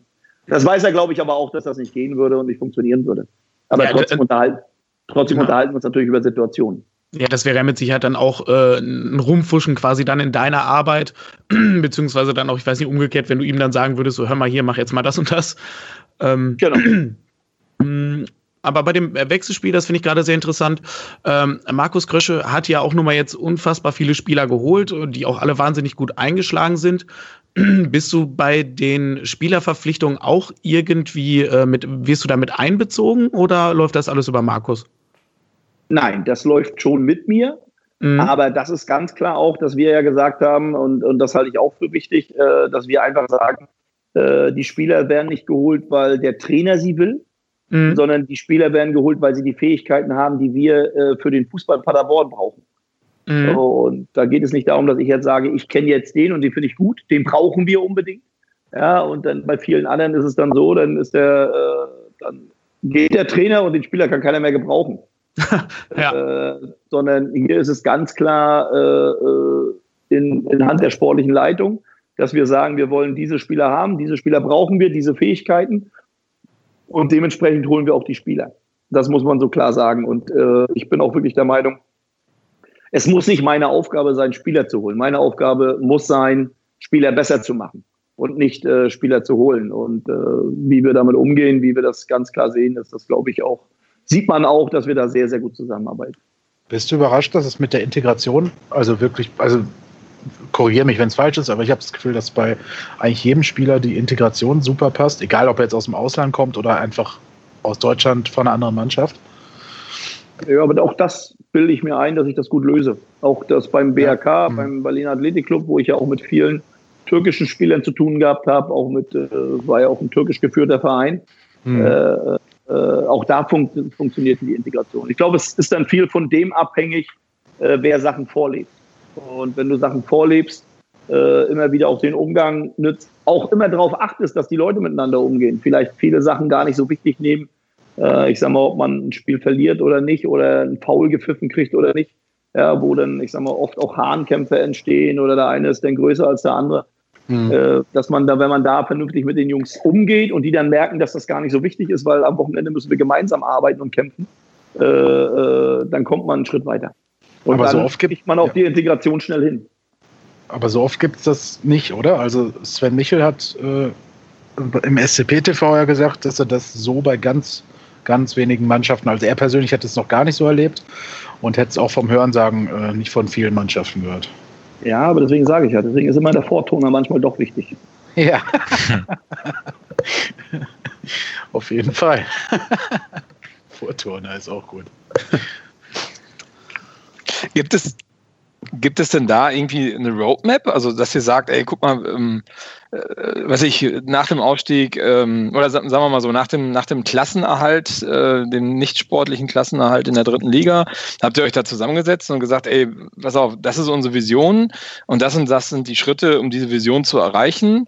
Und ähm, also habt ihr da sozusagen eine Art, naja, Fahrplan kann man schlecht sagen, aber ähm, so ein Blueprint, den ihr mal irgendwann in der Perfektion auch umgesetzt haben wollt, gegen den ihr arbeitet? Oder wie kann man sich das vorstellen? Genau so. Wir haben ganz klar, wir haben ganz klar, äh, und das Kröschi auch jemand, der eine ganz klare, äh, nicht nur Kröschi, sondern auch äh, Kröschi noch ein bisschen mehr, das muss ich wirklich sagen, als ich zu dem Zeitpunkt, der auch ganz klar gesagt hat, dass er das so möchte, umgesetzt haben möchte. Ich habe das gar nicht getraut, das so zu spielen. Das, muss, das ist auch eine Sache, die ich gelernt habe. Äh, äh, dieses offensive Spielen, ja, dieses Anlaufen, ja. Äh, äh, äh aber auch gerade Markus ist da ein sehr großer Verfechter, äh, wie wir das machen. Und da haben wir auch ganz klar darüber geredet, dass wir das so möchten. Und da haben wir dementsprechend auch versucht, die Leute zu holen. Haben auch geguckt, dass wir Leute vielleicht auch auf anderen Positionen einsetzen die sie vorher nicht gespielt haben und haben so auch und wollen auch so äh, unser Gesicht weiterentwickeln und wollen weiter dahin. Äh, okay. Und äh, deswegen haben wir uns schon hingesetzt und haben gesagt, so wollen wir nicht. Wir wollen schon gucken, dass unser Fußball anders aussieht. Wir haben natürlich jetzt nicht gedacht, dass es in einem Jahr oder in zwei Jahren gleich so aussieht. Das haben wir natürlich nicht. Äh, also ich sag mal, wo Klopp nach Dortmund gegangen ist, äh, hat es auch drei Jahre gedauert. Muss man so deutlich sagen. Naja, Bei allen Ansätzen, klar. die vorher da waren. Also ich glaube, jeder ist überrascht, wenn man wenn man es mal objektiv betrachtet, was für einen guten Ball wir jetzt auch in der zweiten Liga spielen. Also ähm, ich glaube, dass die wenigsten äh, Außenstehende das erwartet haben, dass wir so weit oben und immer noch oben dran sind. Also das ist ähm, schon faszinierend. Wenn du das so einordnen würdest, so von das, was ihr erreichen wollt in der Perfektion, äh, wo seid ihr denn da auf dem Weg?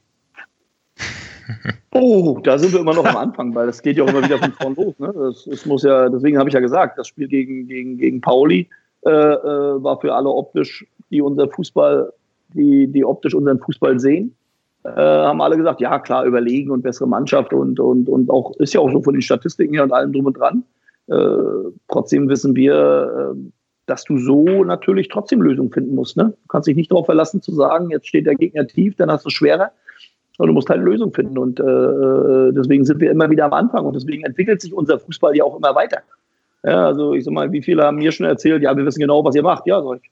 Dann probier's mal. ja, also der Türk immer. So, und wenn ich dann immer höre, der eine spielt mit einer Dreierkette, Viererkette, wir spielen jedes Mal im 4-4-2. Äh, und trotzdem kann das sein, dass es irgendwann mal das 4-4-2 nicht mehr reicht und wir müssen was anderes machen. Aber wir werden nicht, äh, wir werden nicht an der Grundformation rütteln wollen. Wir wollen dann immer wieder die gleiche Ausrichtung haben. Wir wollen dann eben nicht uns hinstellen und sagen, wir bleiben, äh, äh, wir, wir, wir stellen uns hinten rein. Ja, oder stehen jetzt ab der Mittellinie und verschieben mal den Bahnhof. Ich glaube, wenn wir das gemacht hätten in, in der einen und in dem einen oder anderen Spiel, ja, dann hätten wir vielleicht gegen Magdeburg gewonnen. Hätten wir gegen Sandhausen nicht unentschieden gespielt. Ja, also äh, gegen Bochum hätten wir vielleicht das eine Spiel gewonnen. Also vielleicht hätten wir den einen oder anderen Punkt mehr. Aber ich glaube nicht, dass wir gegen Darmstadt dann 6-2 gewonnen hätten oder gegen, gegen Fürth so ein Spiel hingelegt hätten oder nicht, weil wir dann irgendwann aufgehört hätten. Äh, und äh, ich glaube, diese Spiele oder Köln, weil vielleicht hätten wir uns bei Köln am 2-0 hinten reingestellt und gesagt, okay, wir sind froh, dass wir keins mehr kriegen. Mhm. So. Aber weil wir eben so spielen, weil wir eben diese äh, die dicken Eier haben, das auch so durchzusetzen, eben als zu sagen, ja klar, da gewinnt halt Spiele 3-2. Ja, und das ist ja nicht das erste Mal, dass wir ein Spiel drehen. Das ist nicht das erste Spiel, dass wir zurückkommen. Und gegen St. Pauli sind wir auch zurückgekommen. Das muss man ja auch mal deutlich sagen. Wir haben das Tor nicht ja. getroffen. Ja, Aber ja. wenn Hühnes Kopfball reingeht, dann feiern wir uns auch wieder für das 1-1. Und das machst du nur, weil die Truppe einfach an sich glaubt und weiter spielt. Ja, definitiv. Und also, deswegen also, sind wir, um das mal wirklich abschließend zu beenden, wir sind immer noch am Anfang. Aber, und, aber und, unserer Meinung nach spielt ihr auch eher ein 2-2-6, also von daher. das ist so. ja, 2-2-6, ja, das ist ja das, was Kröschi vielleicht freut. Also. Das kannst du mit der Schale, Mannschaft dann auch. Schale also. trotzdem mit jedem. Ähm, was ich nur nicht daran verstehe, weil so wie du das alles erzählst und alles ist es ja es ist ja wirklich einfach, ne? Also du verlangst ja einfach nur, geht darauf auf den Platz, gebt alles, schmeißt alles rein und egal wie steht. Also ich war ähm, beim, ich weiß gar nicht, Westfalen-Pokalspiel, Testspiel ähm, gegen Riedberg, ähm, stand ich hinter dir auch. Ähm, da stand es, glaube ich, schon 10-0 und du hast die Jungs dann auch wirklich noch nach vorne gepeitscht, wirklich äh, in den letzten Minuten, als, als würde es noch 0-0 stehen. Und ist, äh, aber weil ich meine, du machst es ja definitiv besser als ganz viele Trainer halt in den obersten Ligen, die es gerade halt so gibt, weil sonst würden wir ja halt auch nicht mit dem, ich sag mal, ähm, in Anführungszeichen Kleinteam oder wenn man jetzt zumindest auf die Marktwerte guckt, ähm, so weit oben stehen. Aber die, diese ganzen Basics, was du dann halt alles forderst, ist, ist das schon der Unterschied, dass du da so weit, ähm, dass, dass wir damit schon so weit nach vorne kommen? Vielleicht habe ich die, vielleicht habe ich das Glück, keine Angst haben zu müssen um meinen Job.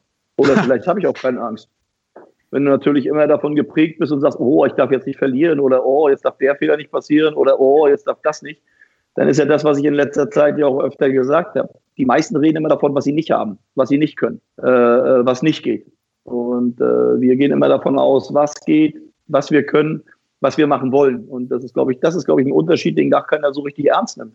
Wir reden nicht mhm. über Philipp Clement, wenn der nicht dabei ist. Warum? Weil er halt nicht dabei ist und weil Marlon Ritter eine richtig geile Qualität hat. Eine andere Qualität, aber eine richtig geile. Mhm. Und, und, und, und, und wenn Ben Zulinski nicht spielt, dann hat Baba eine Qualität, eine andere. Aber er hat eine Qualität. Und äh, wir haben vorhin über Lukas Böder gesprochen. Ja, äh, ist einfach so. Wenn Mo Dreger nicht spielen kann, spielt Lukas Böder, weil das System funktioniert, weil wir von dem System überzeugt sind und von der Art und Weise, wie die Jungs das angehen. Und äh, ich höre, und deswegen glaube ich, dass das der große Unterschied ist. Und wenn du sagst, Liedbeck 10-0 und ich habe noch 10 Minuten zu spielen, wenn du da warst, dann hast du bestimmt Eintritt bezahlt und hast für 90 Minuten bezahlt und nicht für 80, oder?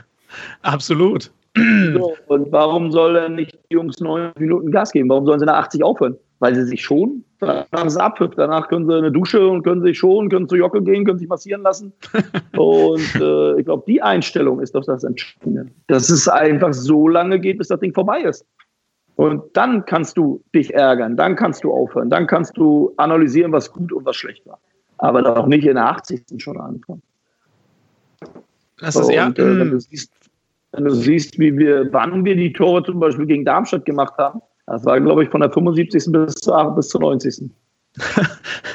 Absolut. Also es ist, ich weiß nicht gar nicht, also ich muss das jetzt einfach mal ein bisschen vorgreifen, weil ähm, auch alles, was du jetzt erzählst mit Krösche und sowas, weißt du, das treibt alles so ein Grinsen halt aufs Gesicht, weil bevor Krösche und du da waren, ähm, war es halt einfach so ein Trauerspiel. Es war irgendwie so führungslos, es war so ideenlos.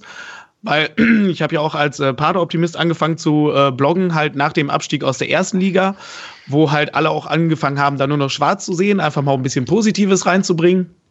Hat auch nicht viel geholfen, aber ähm, und da fühlte man sich ja die ganzen Abstiege und so, das war ja einfach so, so ein riesen Vakuum, da kam ja da nichts und auf Male kommen jetzt halt so diese ganzen Ideen, es kommt so dieser Plan von euch und es funktioniert einfach. Es ist so einfach wie erfolgreich. Das freut mich einfach unfassbar. Ja, aber ist Fußball nicht einfach? Deswegen ja. gesagt, wird nicht. Fußball ist doch, deswegen, deswegen macht es doch jeder. Deswegen geht doch jeder gerne hin. Warum?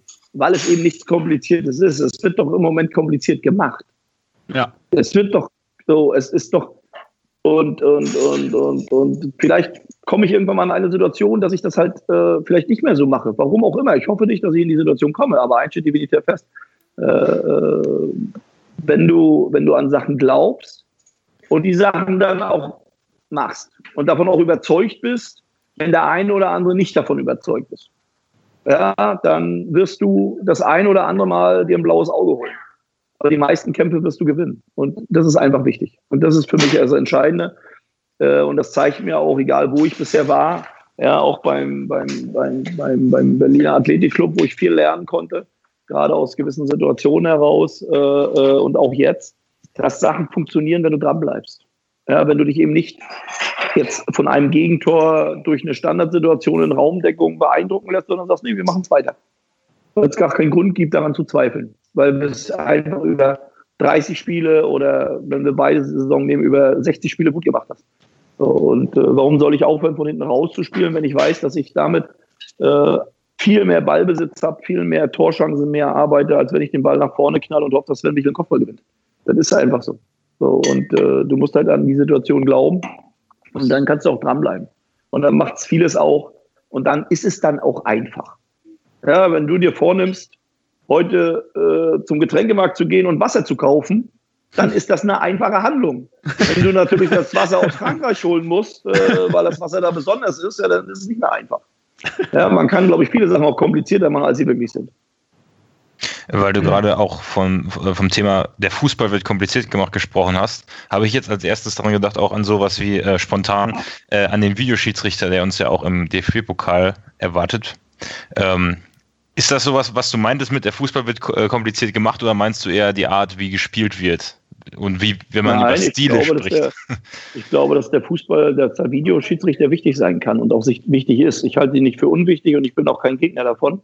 Äh, ich finde nur, man muss definieren, weil äh, wenn ein Videoschiedsrichter in, in, in subjektive Sachen eingreift, ein Schiedsrichter entscheidet, ob aus der Situation heraus. Und wenn du ihm die Situation wegnimmst, dann werden wir immer Diskussionen haben, dass mit einmal einer sagt, das ist ein Foul und der nächste sagt, das ist kein Foul. Weil es einfach zwei Sichtweisen gibt. Aber es gibt Situationen, es gibt eine klare Abseitssituation. Es gibt eine Situation, da ist es ein Tor oder kein Tor. Es gibt auch Foulspiele, die so deutlich sind, die dann einfach auch Foulspiele sind. Damit habe ich kein Problem, wenn ein Videoschiedsrichter eingreift. Aber ich habe ein Problem damit, wenn, äh, wenn jemand eingreift, weil er glaubt, es ist ein Foul. Oder weil er glaubt, guck doch bitte noch mal drauf, ich habe das mhm. Hand als gesehen. Dann sage ich, dann greift er in eine Situation ein, die jemand entschieden hat, die eine Kannbestimmung ist. Ja, und ich, ich nehme es mal ähnlich. Wir regen uns alle drüber auf, wenn du zu, für zu schnelles Fahren äh, einen Strafzettel kriegst. Aber es ist ja nicht schuld, dass du einen Strafzettel kriegst, weil du bist ja zu schnell gefahren. Ja. Äh, es ist ja deine Schuld. Und da ist ganz klar, wenn du mit 20 km zu viel fährst, dann kostet dich das halt, wenn du erwischt wirst. Und wenn du falsch parkst, musst du dich nicht drüber aufregen, weil du hast falsch geparkt. Du hast was falsch gemacht. Nicht der, der sich darum bemüht hat und äh, die, dich aufgeschrieben hat. Der trägt keine Schuld. Dann ist einfach so. Das heißt, es gibt Sachen, die sind einfach klar geregelt. Und wenn in diesen Sachen klar, in der Regelung klar auch kommuniziert wird. Ein Tor ist ein Tor. Abseits ist Abseits.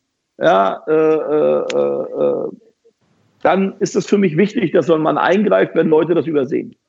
Aber ist das jetzt ein Foul für Gelb oder ist das ein Foul für Rot oder ist das, dann sage ich immer, Leute, das ist nicht deine Entscheidung, sondern das hat der entschieden, der auf dem Platz ist. So, und wir sehen ja alleine, wenn wir, wenn wir fünf Fußball gucken würden, wie viele verschiedene Situationen wir erkennen würden, obwohl es mhm. die gleiche Situation ist. Ja. Und das halte ich für schwierig. Ja, so, und deswegen gibt es Sachen, die, das, und das kann man klären, klarer machen, schneller machen und dann ist gut. So. Ich nehme mal nur das Pokalfinale in Berlin.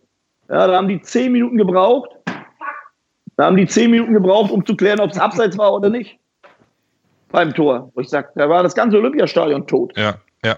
Da kann doch wohl nicht schwer sein, dem Zeichen zu geben und zu sagen, war kein Abseits. Weil um die Foul-Situation kann es nicht gegeben sein. So, und das ist das, was an so einer Situation stört.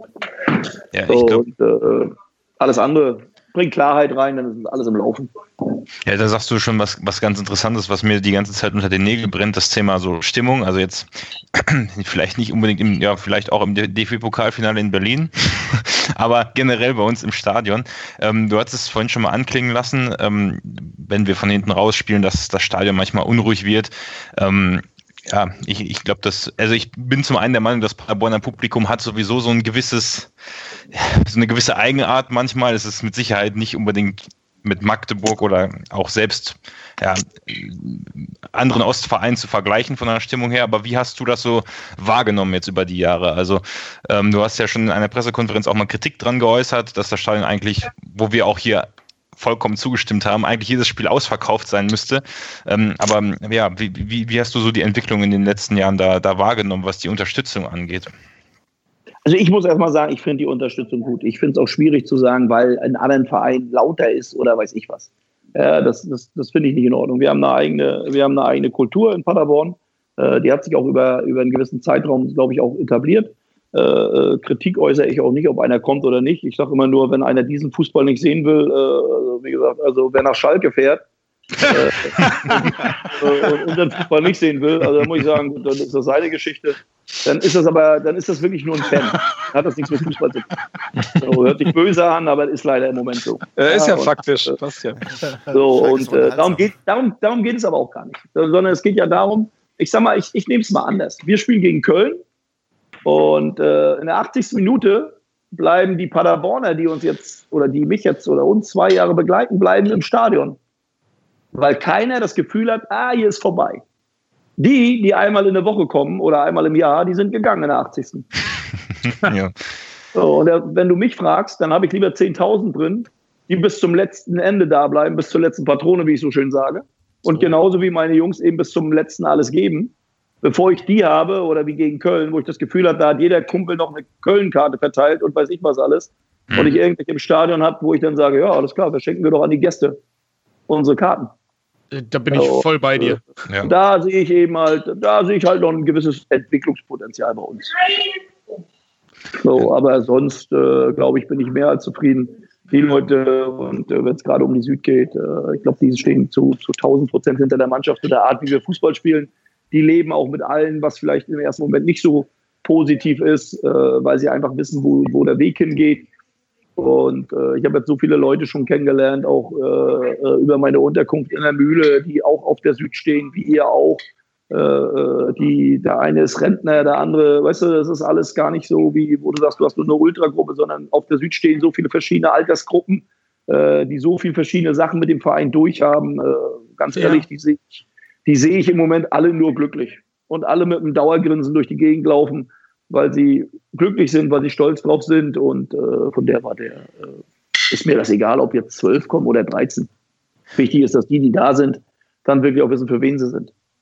Äh, und, dann auch da bleiben bis zum Ende, wie die Jungs auch. Nein, Man darf nein. ja auch nicht vergessen, äh, bei deinem ersten Spiel waren ganze 811 Zuschauer dabei gegen Spockhöfe. Gut, ich hatte das Gefühl, es waren mehr.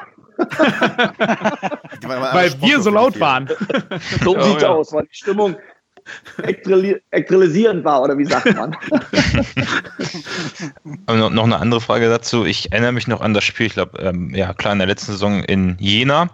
Ähm, da, also ich, das kommt, ist öfter vorgekommen, glaube ich, aber da bist du noch dann, oder ist die ganze Mannschaft ja noch zur Kurve am Ende gekommen. Das war ja auch kein, ja, vom Ergebnis her kein so tolles Spiel, aber ich kann mich daran erinnern, dass da auch äh, die Gästefans, ich weiß gar nicht, was, ich weiß nicht mehr, was in diesem Spiel passiert ist, aber die waren extrem sauer ähm, und, und, und, und haben irgendwie äh, dich angepöbelt oder so. Das kommt ja wahrscheinlich öfter mal vor.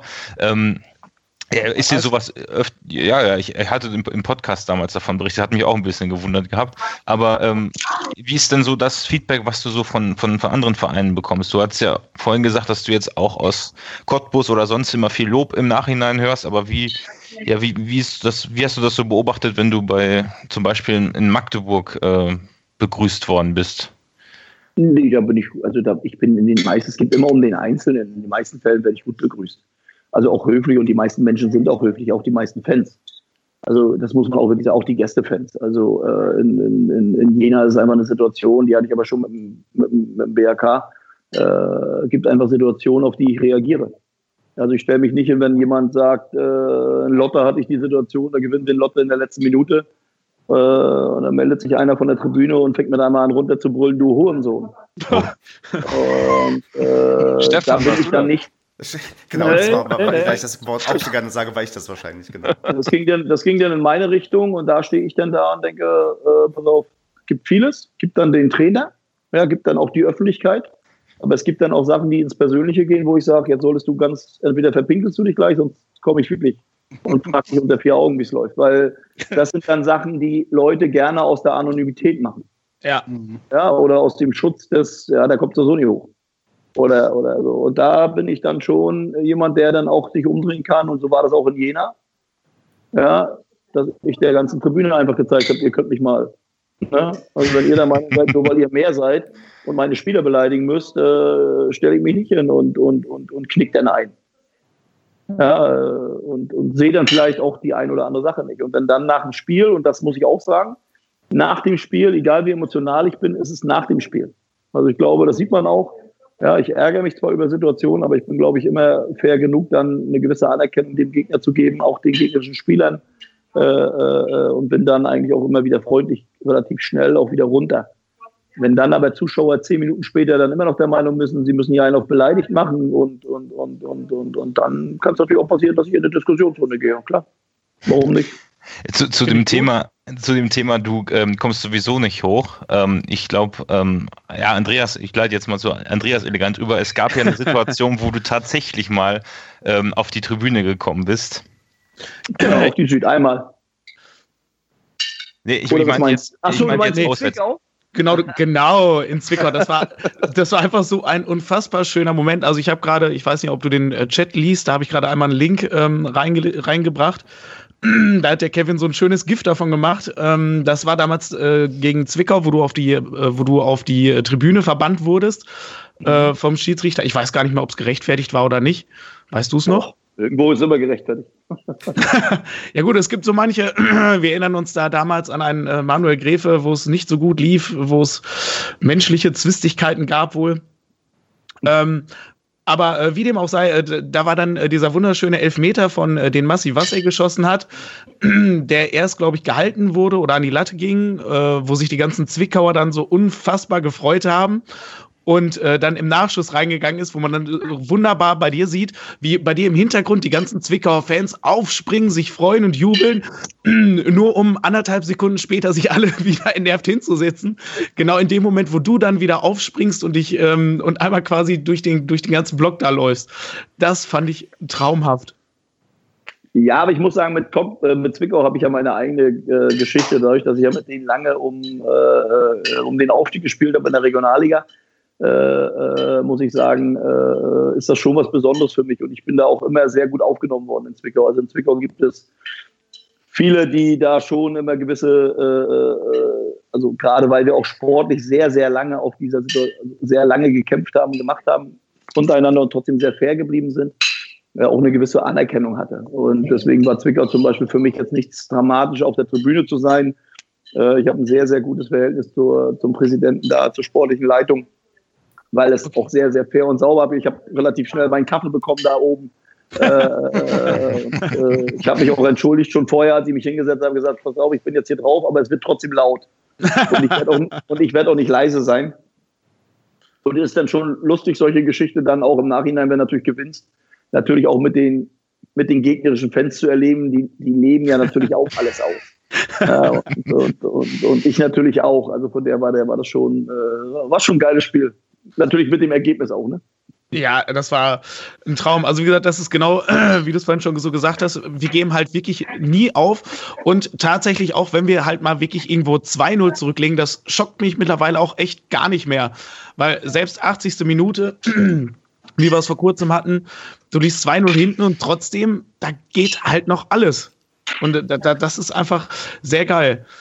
Ähm, wenn wenn es solche Videos gibt, wie jetzt zum Beispiel ähm, dieses Kurz, äh, diesen Kurzclip äh, von dir auf der Tribüne von Zwickau, äh, kriegst du sowas auch zugeschickt? Kommen die Leute da auf dich zu und sagen, hier, guck mal, wie du da abgegangen Ja. bist? Ja, das, das kriege ich, das kriege ich zugeschickt und äh, ja, auch ich lache sehr. Und ich kann auch da sehr drüber lachen, weil, das du, weil man es ja in dem Moment auch nicht mitkriegt. Also in dem Moment siehst du das ja gar nicht oder bist gar nicht in der, in der Situation drin, dass du da so ein bisschen in so eine Richtung gehst.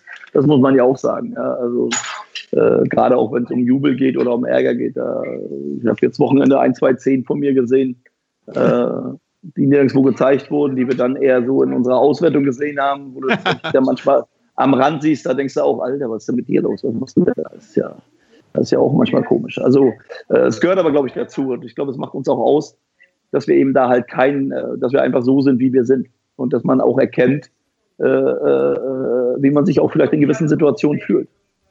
Mhm. Das ist uns, also mir gefällt das unfassbar gut. Auch alleine äh, deine Aktivität äh, in deiner äh, Coaching-Zone oder ich sag mal in der erweiterten Coaching-Zone.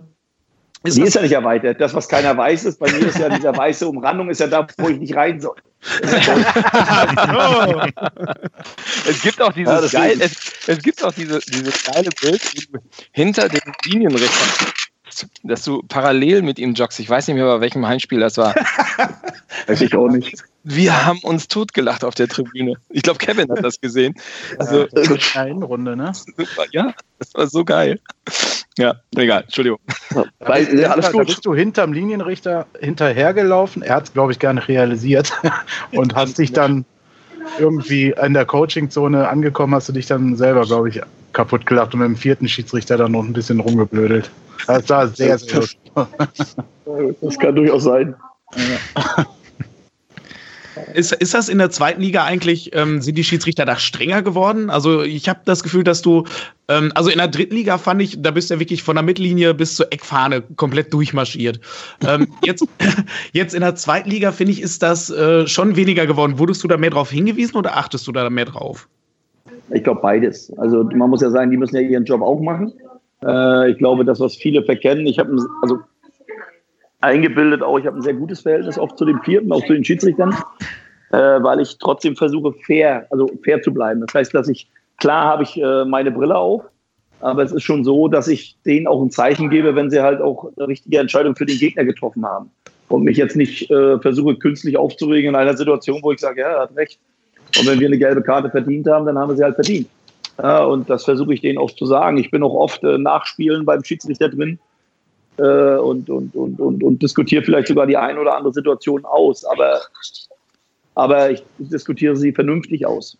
Also nicht auf, auf äh, ich habe Recht oder Unrecht, sondern wir gucken uns dann die Situation gemeinsam an. Äh, und, äh, und, äh, und, und ich, und da bin ich so, dass ich sage, das nehmen die Jungs mir auch ernst. Und der vierte kommt nicht und sagt, bleiben Sie in Ihrer Coachingzone. Sonst gibt es Aua oder Du-Du, sondern die sagen halt, Herr, Herr Baumert, passen Sie auf, jetzt nicht ganz so weit. Ich, und das muss man ja auch sagen, die Jungs stehen ja auch unter Beobachtung. Die haben ja auch eine Aufgabe. Ja, natürlich. Äh, und da muss, man, da muss man schon immer gucken, dass es auch ein Geben und Nehmen ist. Und äh, also bisher kann ich mich nicht über die, über ob es der vierte ist oder Linienrichter oder überhaupt die Schiedsrichterentscheidung würde ich jetzt nicht sehen, dass ich mich da irgendwie in irgendeiner Form besch äh, beschweren kann oder dass ich mich da jetzt schlecht behandelt fühle. Und ich muss aber auch sagen, äh, vielleicht manchmal gar nicht so schlecht, dass man vielleicht auch insgesamt ruhiger bleibt. Ja, weil irgendwann, ich will nicht sagen, werde ich älter, aber äh, ich glaube, mit der Zeit kommt vielleicht auch nicht Gelassenheit, aber ein bisschen mehr Ruhe rein. Äh, ich glaube trotzdem, dass ich immer einer sein werde, der äh, Vollgas an der Linie gibt, der nicht äh, äh, ruhig sitzen kann und ruhig stehen kann. Äh, ich, ich halte es auch immer für schwierig, den Fußball spielen zu wollen. Da sagt immer jemand, sie sind da an der Linie immer so extrem. Ich sage, naja, entschuldigen Sie mal bitte, so wie meine Jungs Fußball spielen, dann stellen Sie mal vor, ich würde auf der Bank einschlafen. Ja, oder wieso, wieso, wieso, wieso spielen sie nach vorne? Ich sage, naja, jetzt stell dir mal vor, meine Jungs sollen hinten den Verschiebebahnhof machen, stellen sich am Strafraum hin und der Alte am Rand dreht durch. Äh, was sollte den, was soll denn nach links, nach rechts? Also der Fußball ist dann schon so, äh, ich mich dann auch draußen bewege, glaube ich, ein bisschen wild. Ja. Manchmal auch für einige nicht nachvollziehbar, aber immer Doch, spaßig. Finde ich super. Okay, ich würde jetzt mal ähm, zum nächsten Segment übergehen wollen. Und zwar, Steffen, erstmal die Frage, hast du noch ein bisschen Zeit? Wir brauchen nicht mehr so viel, aber hast du noch ein bisschen? Alles gut. Höre ich mich nervös an? Nee, weil, weil die, ich höre nur die ganze Zeit, oder wir hören, wie in der Küche nebenbei dir, glaube ich, aufgeräumt wird. Ja, meine Tochter ist gerade gekommen, die ist gerade aus Griechenland gekommen. Meine Frau hatte sie abgeholt vom Flughafen. Ab und zu ist hier auch Bewegung in der Wohnung. Deswegen ist, äh, ne, also in meiner Wohnung ist auch Bewegung. Ich hoffe, es hat keinen gestört. Nein, nein, nein. nein. Schöne Grüße. Ja, mache ich gleich. Willkommen zurück aus Griechenland. Ja, die hören euch nicht. Nur ich höre euch wegen den Kopfhörer. Ach so. Dann haben die im Nachhinein was zu hören. Ja, bestimmt. Ähm, genau, weil genau. nicht, nicht, dass die auf Male sagen, äh, jetzt, äh, Steffen, komm jetzt mal endlich. Das hörst du ja dann, wenn sie das sagen. Stimmt ja. Genau, dann würde ich sagen, machen wir mal ein paar Hörerinnen und Hörerfragen. Wir haben ja darum gebeten, dass uns ein paar zugeschickt werden und das kam doch etliche. Vielen, vielen Dank dafür. Wir können jetzt natürlich nicht alle durchgehen und viele wurden auch irgendwie schon behandelt, weil Steffen, du hast schon eine ganze Menge erzählt und wenn, wir wissen, wenn du erstmal im Redefluss drin bist, dann bist du auch schwer zu Entschuldigung. schön, nee, nee. Immer raus. Ist super für einen Podcast, hervorragend. Ja, wir, wir, sind ja hier, um zu reden. Ich hab schon, wir haben schon Podcast-Gäste gehabt oder ich kann mich an mindestens einen erinnern, da war das etwas anstrengender und das ist ganz gut, wenn die Leute mit einreden. Nee, genau. Also machen wir mal so eine Runde. Ich würde sagen, jeder hier kann sich eine Hörerin oder Hörerfrage aussuchen und die einfach mal stellen. Ich erstmal, erstmal der HSV hat nur 1-0 gegen Fürth gewonnen. So, doch noch gewonnen. Ah. Aber, auch, aber auch nur finde ich interessant. Erstmal zu 0 und zweitens 1-0. Drei Punkte. Ja. Äh, das war doch der dezente Hinweis auf dieses Heimspiel dieses ostwestfälischen Vereins vor ein paar Wochen. Ja, alles gut. aber, aber Fürth hatte 15 äh, Torschüsse und, und Hamburg nur 8. Ja, und dann in der 67. Minute nur zu 10 gespielt. Wen interessiert das, ey? Genau. und außerdem ist das hier kein Fürth- und Hamburg-Podcast, denn niemand ja. mag Fürth. Und deswegen mache ich jetzt lieber eine Frage aus Magdeburg, denn wir haben ganz, ganz viele Magdeburger Hörer, weil der Podcast uns eng verbunden ist. Da wollte der Thomas mal konkret wissen, welche Erinnerungen du denn aus der Zeit in Magdeburg hast. Weil Magdeburg war, glaube ich, einer deiner ersten großen Trainerstation, vielleicht sogar mhm. die erste große. Ja, Was verbindest erste. du denn so mit, mit, mit Magdeburg und wie blickst du denn darauf zurück? Boah, ich verbinde da sehr viel. Ich habe da immer noch sehr, sehr viel Kontakt hin, äh, gerade was Heiko Horner angeht oder Dirk Keller und äh, habe da auch sehr viel Sympathien noch hin. Bin auch immer noch im gleichen Hotel, wo ich damals in Magdeburg untergebracht bin. Äh, nee, Magdeburg war, war, war sehr wichtig für mich. Habe ich, glaube ich, zu dem Zeitpunkt nicht, nicht alles richtig gemacht gerade zum Ende war dann vielleicht, äh, wie sagte mir letztens einer, vielleicht die Station etwas zu früh für so einen Verein.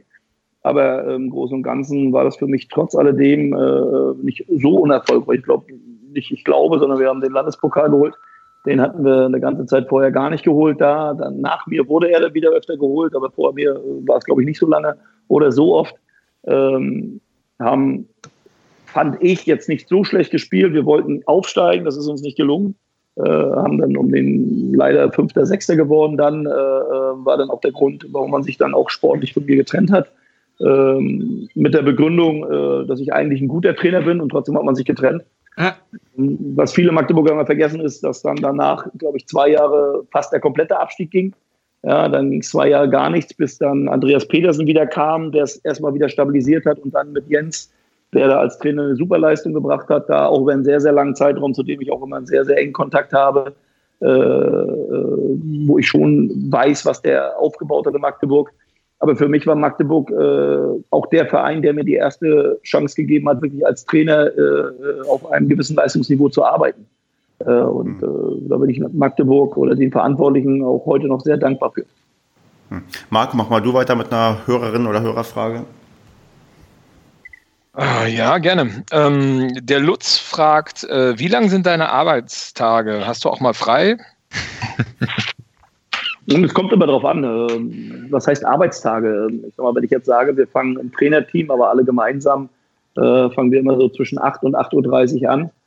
Äh, da sind auch alle, alle dann vor Ort, alle Trainer.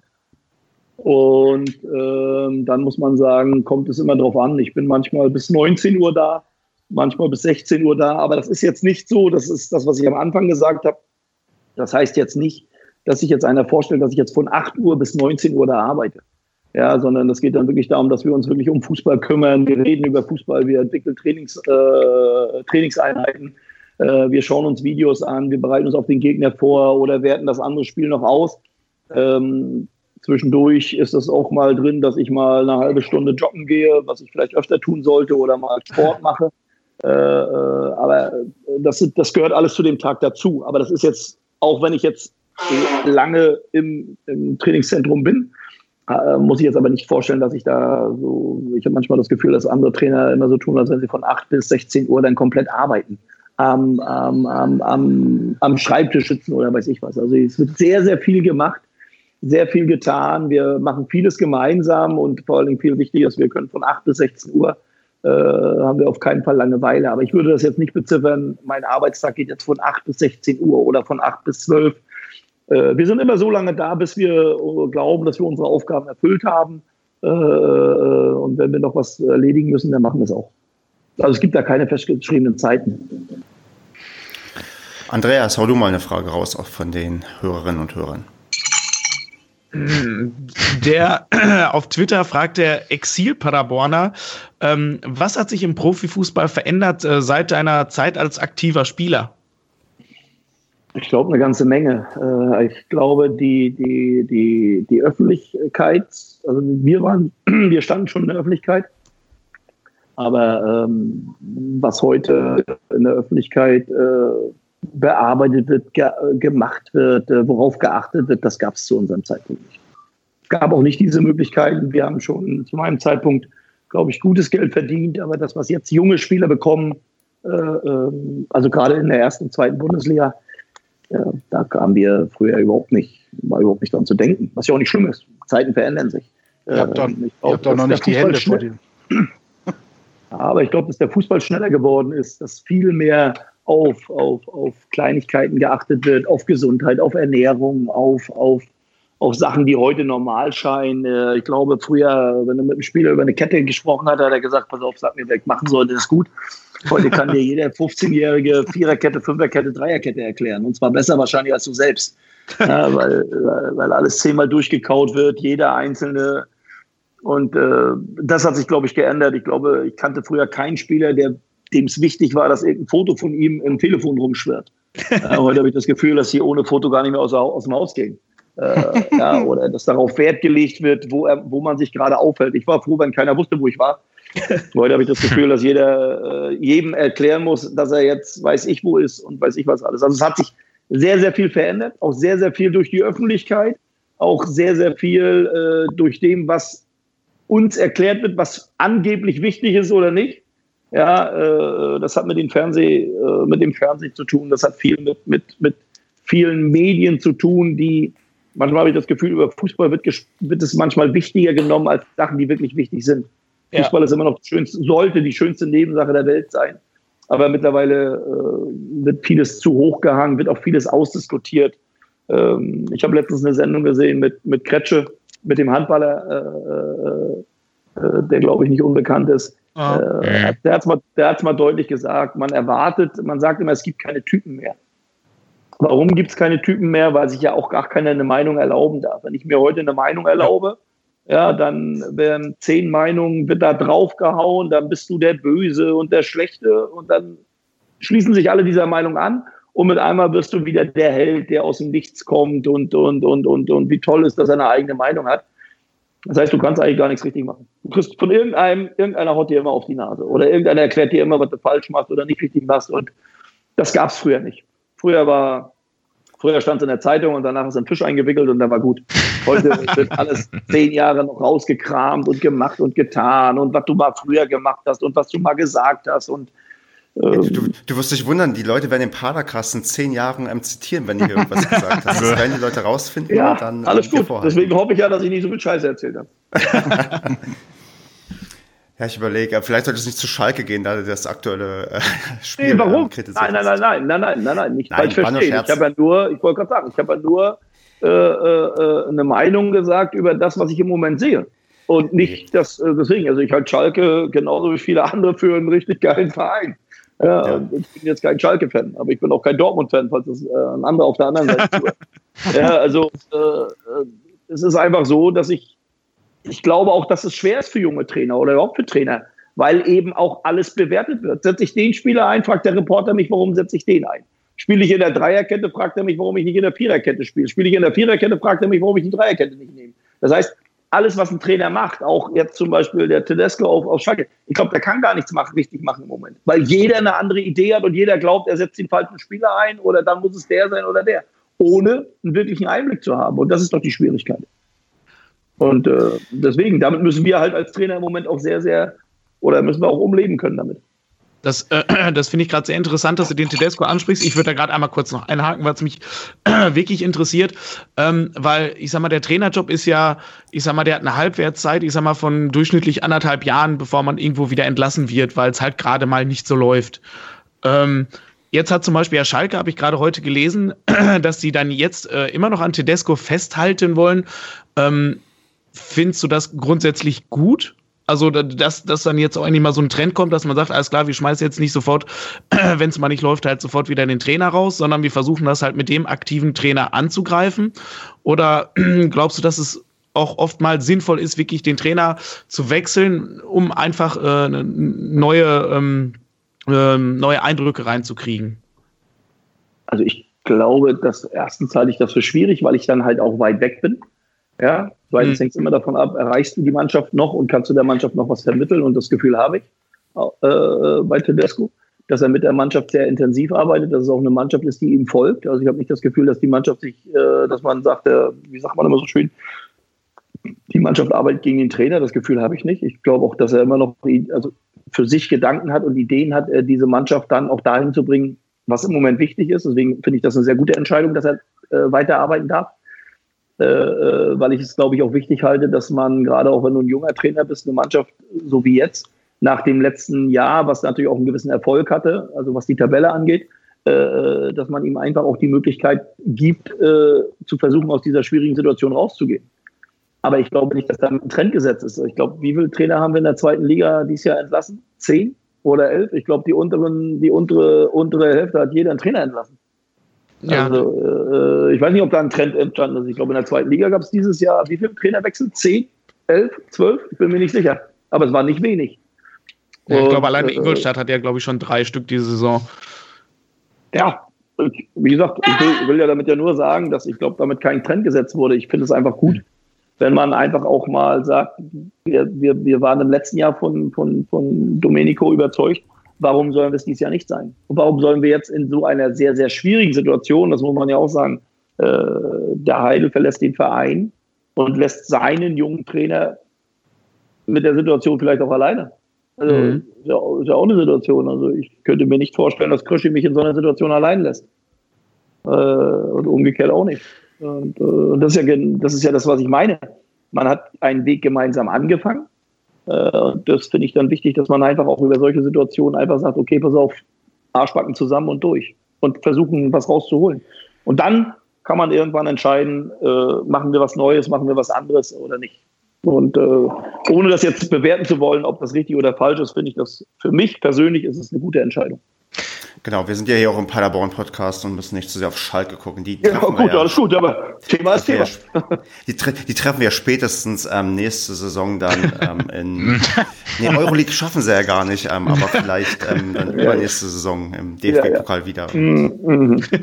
genau, Pokal, genau, Pokal haben wir sie doch im, im Finale vielleicht. Nee, sind die nicht schon raus im Pokal? Nee, Schalke spielt gegen Bremen. Oh. Oh.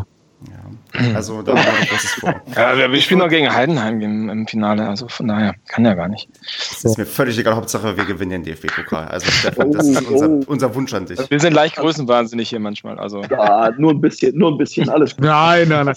Aber das ist auch das Schöne in Paderborn, ne? Ich sag mal, ich sag mal, im letzten Jahr das erste Mal das Viertelfinale erreicht. Jetzt wieder das Viertelfinale, dann kann man das auch als selbstverständlich nehmen. Ne? So, ganz genau. alles, jedes Ausscheiden in den nächsten Jahren vor Viertelfinale ist dann eine herbe Enttäuschung. Ja. Das kann ich mir vorstellen. Egal gegen wen, ne? Egal gegen wen. So, wollen wir weitermachen mit der Kategorie Buntes? Mhm. Buntes. Buntes, ja. genau. Wir haben noch Buntes ein bisschen und ja, der Buntes. Basti hat mhm. zumindest. ja, Basti soll ja mal durchführen, genau. Mach fang mal an. Basti, ich soll mal durchführen, ja. Nee, und zwar äh, eine Frage, die wir unter Buntes aufgeführt haben, hat auch die Karin gestellt. Ähm, über Facebook hat die uns geschrieben und die hat gefragt, bevor die Mannschaft zum Aufwärmen kommt, prüft Steffen Baumgart immer den Rasen. Während die Mannschaft sich aufwärmt, ist er nicht auf dem Rasen. Was macht er in der Zeit? Und unsere Frage ging eher so in die Richtung, gibt es da anscheinend ein Ritual? Bei dir? Mm, ja, das Ritual ist dann so, dass ich mich dann wirklich nochmal zurückziehe und versuche für mich nochmal äh, Ruhe zu finden. Äh, was ich genau mache, ist jetzt auch, äh, ja. glaube ich, nicht entscheidend. Aber es ist schon so, dass ich gerade auch die letzte halbe Stunde, deswegen möchte ich auch in der letzten halben Stunde, das, das weiß Matthias auch, wenn es geht, nicht unbedingt vor der Kamera stehen und, und äh, irgendwelche Interviews geben, äh, sondern dass ich wirklich sage, so die letzte halbe Stunde, was ein Ritual ist, genau eine halbe Stunde rufe ich immer noch meine Frau an äh, äh, äh und erzähle ihr oder sage ihr, dass ich sie liebe. Äh, und danach mache ich mein Telefon auch aus. Das ist immer noch mal wichtig für mich, dass ich dann wirklich eine halbe Stunde vorher, egal ob sie jetzt ihr Spiel hat oder wir, das ist so das ist unser Ritual, wo sie mir nochmal Glück wünscht und ich ihr das nochmal sage. Das ist so ein bisschen, das kann ich auch, glaube ich, erzählen. Das ist, glaube ich, okay. Alles andere ist dann wirklich nochmal runterkommen, ja. nochmal Ruhe gehen, äh, nochmal vielleicht gucken, was gibt man den Jungs fünf Minuten vor, vor bevor wir rausgehen, nochmal mit äh, äh, als Ansprache. Äh, das sind alles so Sachen, die ich mir dann nochmal durch den Kopf gehen lasse. Dann haben wir die Frage auch geklärt und alle wissen jetzt Bescheid. Ähm, bevor wir zu äh, den Fragen, die du womöglich an uns hast, kommen, ähm, habe ich jetzt hier noch äh, eine weitere Frage. Und zwar, ähm, ja, müssen wir vielleicht gar nicht so ausführlich machen, aber hast du dich mit dem Thema Football Leagues mal beschäftigt? Wir hatten ja beim letzten, äh, vorletzten Heimspiel auch einen Banner im Stadion, wo es um einen, um den, ja, wie kann man den nennen, den äh, Whistleblower von dem ganzen Thema ähm, gewürdigt hat. Also hast du von dem ganzen Thema was mitbekommen oder interessiert dich das eher weniger? Muss ich ganz ehrlich sagen, habe ich eher nur am Rande mitbekommen. Also okay. äh, äh habe ich irgendwie am Rande mitbekommen und äh, ist jetzt auch nicht so, dass ich mich damit beschäftige, weil mich das nicht oder mich nicht beschäftigt habe, weil mich das nicht interessiert, sondern einfach weil äh, ich, ich, eine Ausrede könnte jetzt sein, weil ich keine Zeit hatte. Nee, ganz so ist nicht, sondern äh, ich, ich finde sowas immer schwierig. Ich finde es immer schwierig, wenn jetzt jemand sagt, er hat jetzt was ausgegraben, ja, jetzt hat er was entdeckt und jetzt gibt er was in die Öffentlichkeit. Äh, äh habe ich so ein bisschen meinen Zwiespalt mit. Ähm, ja. Aber wie gesagt, ich, ich kann es nicht werten, weil ich auch zu wenig Wissen habe. Deswegen würde ich mich da jetzt auch mal ein bisschen geschickt rauswinden aus der Geschichte, ja. weil ich mich damit einfach gar nicht, gar nicht oder kaum beschäftige. Ist auch, ist auch vollkommen okay. Und dann wären wir schon bei, dem, bei der letzten Frage aus der Kategorie. Ähm, welche Fragen hast du denn oder ja, an uns oder allgemein vielleicht auch an unsere Hörerschaft, die wir dir mit auf den Weg Na, erstmal, erstmal finde ich das sehr interessant. Äh, das habe ich jetzt zum Beispiel nicht erwartet dass ihr zum Beispiel sehr eng mit, mit, mit anderen Postcard arbeiten. Da sieht man einfach, dass diese Fußballfamilie, so würde ich sie mal nennen, auch sehr eng verbunden ist. Um, um, unabhängig davon, ob man Magdeburg-Fan ist oder Paderborn-Fan ist oder Rostock-Fan ist, dass sich schon viele für, für das Thema Fußball interessieren. Ja, also äh, äh, mit wie vielen Leuten ihr das wirklich macht, mit wie vielen Leuten oder mit anderen, ich sag mal, Fan, anderen Fans ihr dann wirklich auch Kontakt habt von anderen Mannschaften und, und, und wie solche Diskussionsrunden immer aussehen. Weil wenn du manchmal, ich bin jetzt keiner, der viel in Facebook ist, äh, wenn du dann aber manchmal liest, dann ist es schon so, und äh, das ist dann eine Frage, vielleicht die ich anschließend mal stelle, ähm, wie geht ihr damit um mit Anfeindungen im Netz? Weil das interessiert mich schon, weil vieles wird dann immer auf eine persönliche Ebene gemacht. Da geht es dann nicht um den Fußballer, äh, sondern oft um, um, um, um den Menschen.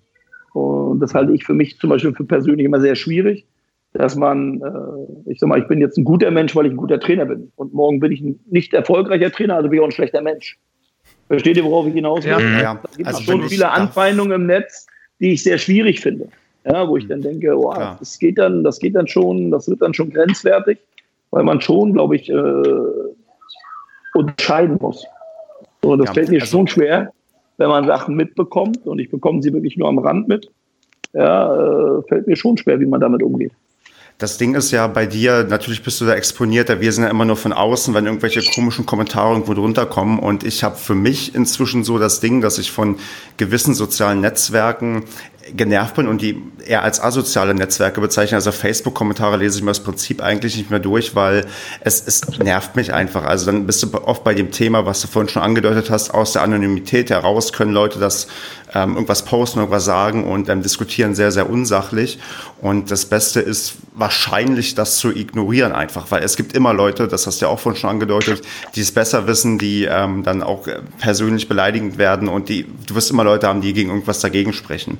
Ich meine, wir für uns haben ja den Anspruch im Padercast, wir sind natürlich auch öfters mal polemisch unterwegs und unterhalten uns auch mal sehr wutentbrannt über irgendwelche Spiele, gerade als du hier noch nicht warst, wo es dann wirklich nur bergab, bergab und bergab ging. Natürlich haben ja auch da manchmal Spieler harsche Kritik irgendwie einstecken müssen, ja. aber natürlich nie so, dass wir irgendwie auf einer als wir im Großen und Ganzen beleidigend wurden, sondern dass man immer so gesagt hat, okay, wir, wir lieben Fußball, wir quatschen darüber und natürlich darf sich beim Fußball auch aufregen und schimpfen und ähm, sowas machen, aber halt immer quasi menschlich fair bleiben. Und ähm, das kriegt man in ganz, ganz vielen sozialen Netzwerken nicht drin. Da sind wir, glaube ich, auch bei, bei, bei ganz großen gesellschaftlichen Problemen, die auch in anderen Themen irgendwie ausstrahlen. Und da ist so auch für mich so im privaten Umgang, wenn ich auch abseits von Fußball unterwegs bin, die Sache, ich muss das ignorieren, weil sonst ja, sonst ja. Äh, das macht den erst irgendwie fertig. Also genau, Kevin, du kannst da gleich gerne was ergänzen, weil du bist ja auch ähm, Social Media affin und erfahren. Also naja.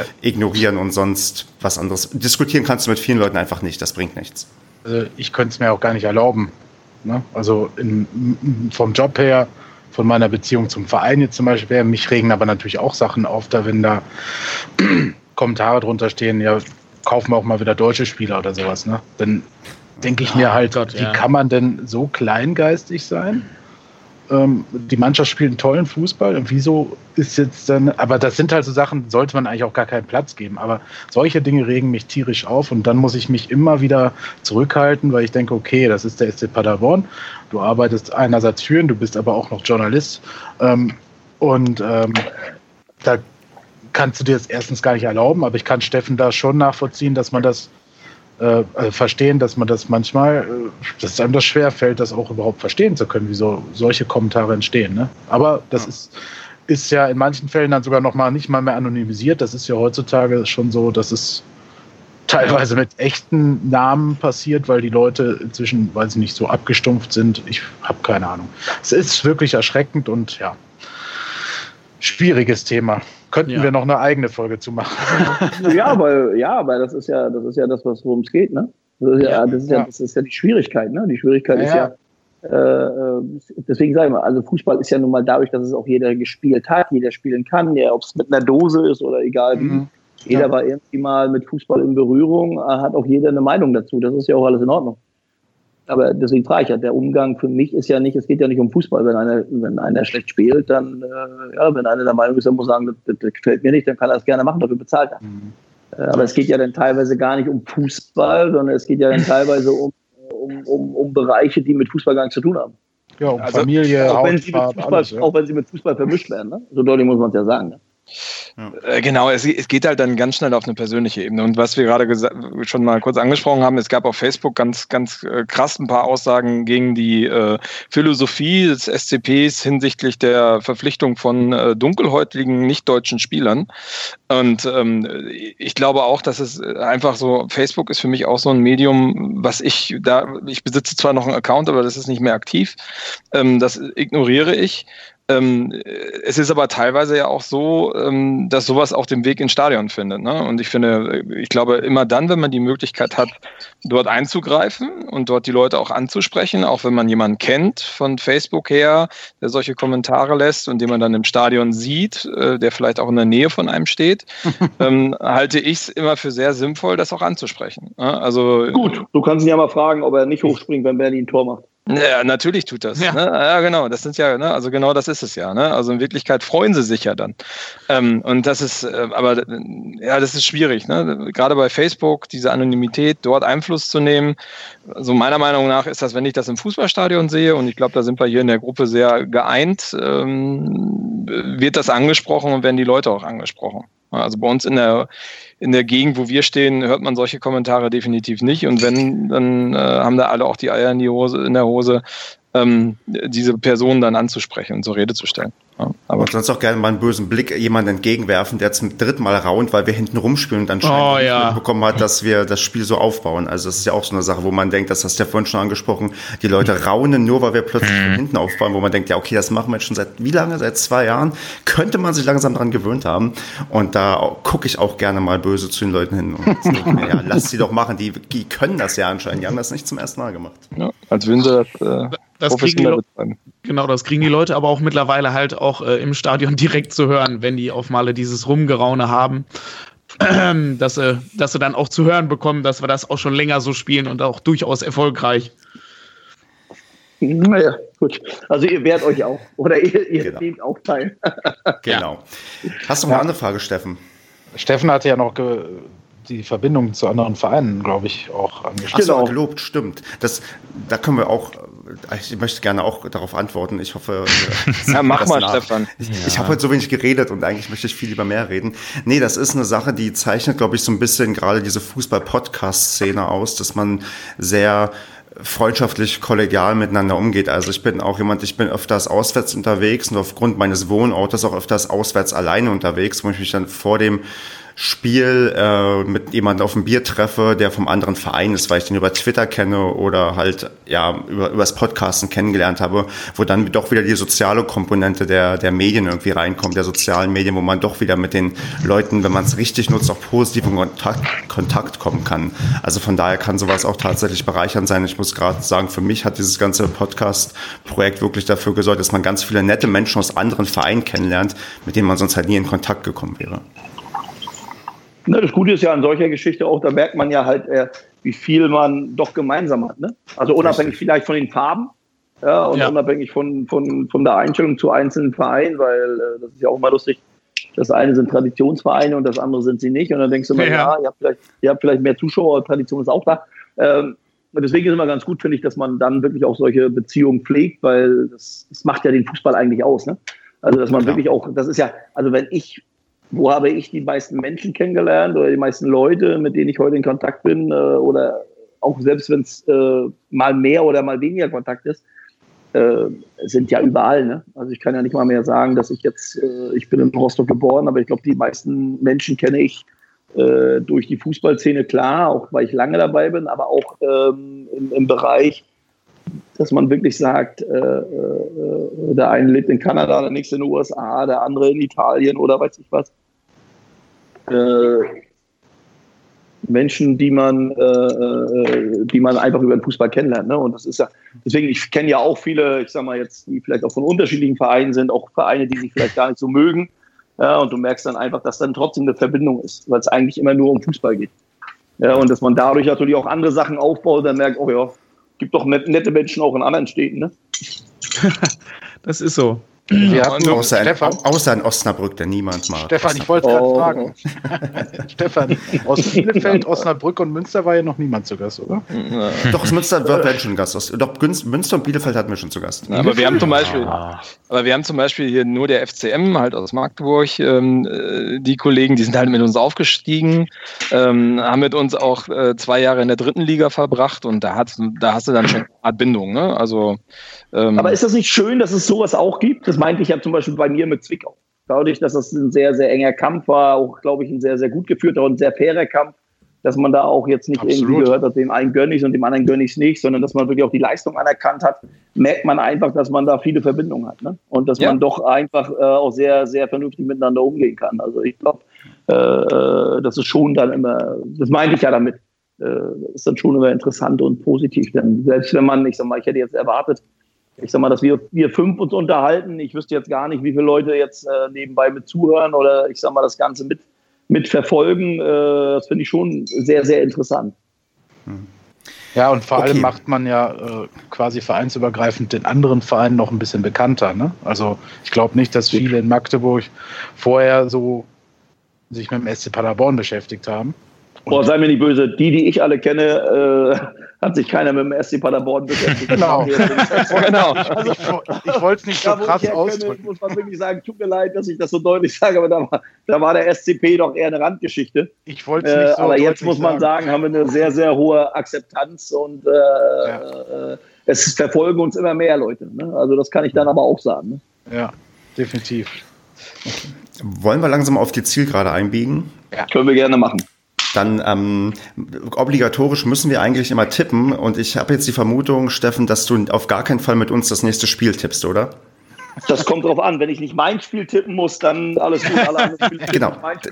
Du, du bist schon in der richtigen Richtung. Genau das haben wir uns nämlich überlegt. Denn wir werden jetzt gleich Aue gegen Paderborn tippen und du musst gleich äh, Landesliga tippen, wie der FV Erkner 1920 gegen Germania Schöneiche spielen wird. Da kannst du dir jetzt kurz wird Gedanken Germania machen. Schöneiche 0 zu 3 gewinnen.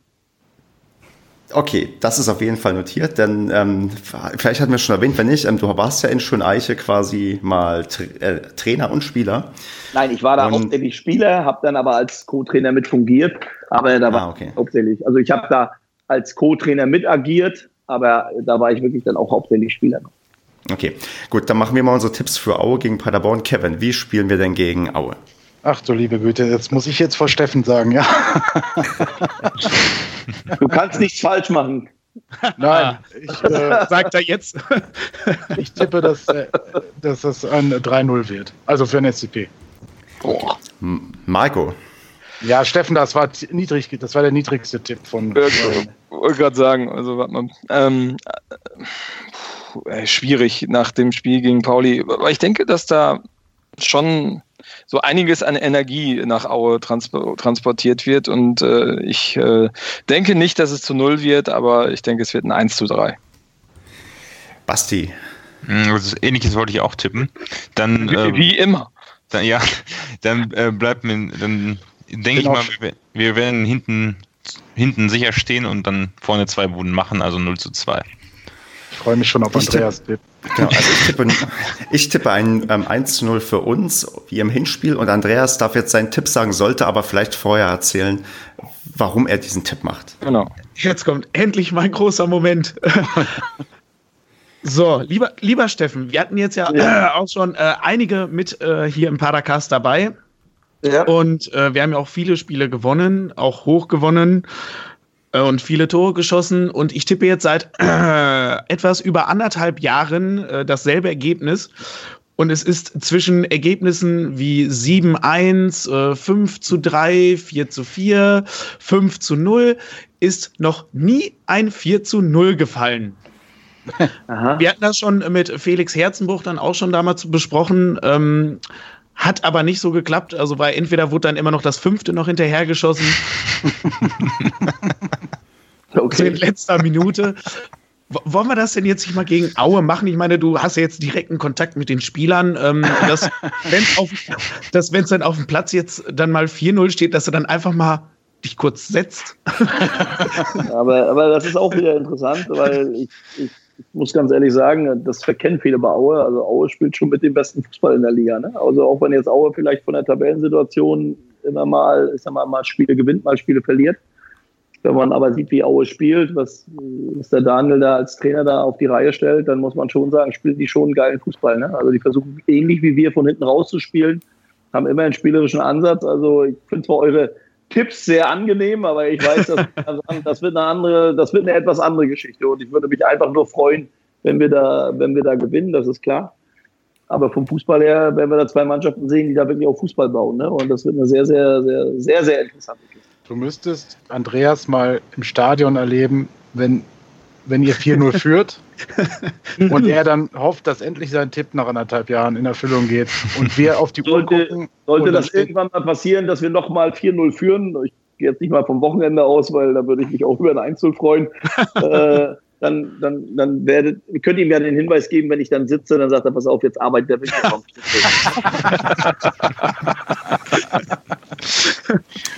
okay, sehr gut. Dann haben wir das auch erledigt. Dann würden wir noch den Aufruf von letzter Woche wiederholen an die internationalen Hörer. Sagt, wo ihr uns hört. Wir haben eine Rückmeldung bekommen und zwar hat uns einer im Urlaub aus Japan gehört. Aber hm. wir möchten noch wissen, wer uns noch aus dem Ausland zuhört und runterlädt. Ja, dann bleibt eigentlich nichts weiter übrig, als dem Verein Danke zu sagen, dass er die Einladung von Steffen Baumgart hier gefördert hat und uns ermöglicht hat. Und auch natürlich, Steffen, bedanken wir uns ganz, ganz recht herzlich bei dir, dass du dir dann doch, ja, wir haben über zwei Stunden jetzt gebraucht, Zeit genommen hast, um deine Geschichten zu erzählen. Und ja, hoffen, dass die Hörer genauso viel Spaß hatten wie wir auch. Ähm, gebt uns Feedback, schreibt uns eine iTunes-Rezension. Wir haben schon länger keine mehr bekommen. Empfehlt diesen Podcast all euren Freunden und Feinden weiter, weil ich glaube, das ist nicht, nicht so oft der Fall, dass man einen, einen Trainer zu Gast hat. Wobei der niemals erste Liga-Podcast aus Wiesbaden hatte auch schon Rüdiger Rehm zu Gast in Folge 9. Also den können sich die Leute auch anhören. Stunden. Ah, ich glaube aber auch dreiviertel eine oh, Rüdiger, Mit Rüdiger habe ich den Fußballlehrer gemacht. Rüdiger ist auch jemand, der sehr, sehr, der das glaube ich auch sehr gut annimmt äh, und auch viel Spaß hat, sich damit auch auseinanderzusetzen. Siehst, dann kannst du mit ihm mal drüber quatschen, wenn du noch seine Nummer hast. Ähm, wie ich habe seine Nummer auf jeden Fall. dann, dann, dann, schreib ihm mal, du warst jetzt auch zu, äh, als Podcast-Gast irgendwo dabei. Der wird sich vielleicht freuen, dass er jetzt nicht ähm, der erste und einzige Trainer war. Kriegen ja irgendwann, irgendwann, kriegen wir mal eine Nummer hin, wahrscheinlich mit mehreren Trainern, die dann, dann in diesem Podcast international dabei sind. Oder wie machen wir das? Das, das ist auf, der Trainer-Podcast. Das so ist dann vielleicht gehaltvoller als so ein Doppelpass am Wochenende. schauen wir mal, schauen wir mal. Gut, dann würde ich sagen, ähm, vielen, vielen Dank an alle. Ähm, hat Spaß gemacht und ich würde sagen, wir hören uns dann nächste Woche wieder nach unserem Auswärtssieg in Aue und bis zum nächsten Mal. Alles klar. Vielen Dank euch. So, ich lege jetzt mal auf und jetzt mache ich mal Feierabend. Ne? Schön, alles, alles klar, super. Vielen Dank. Bis dann. Ciao. Ciao. Ciao. Tschüss. Ciao.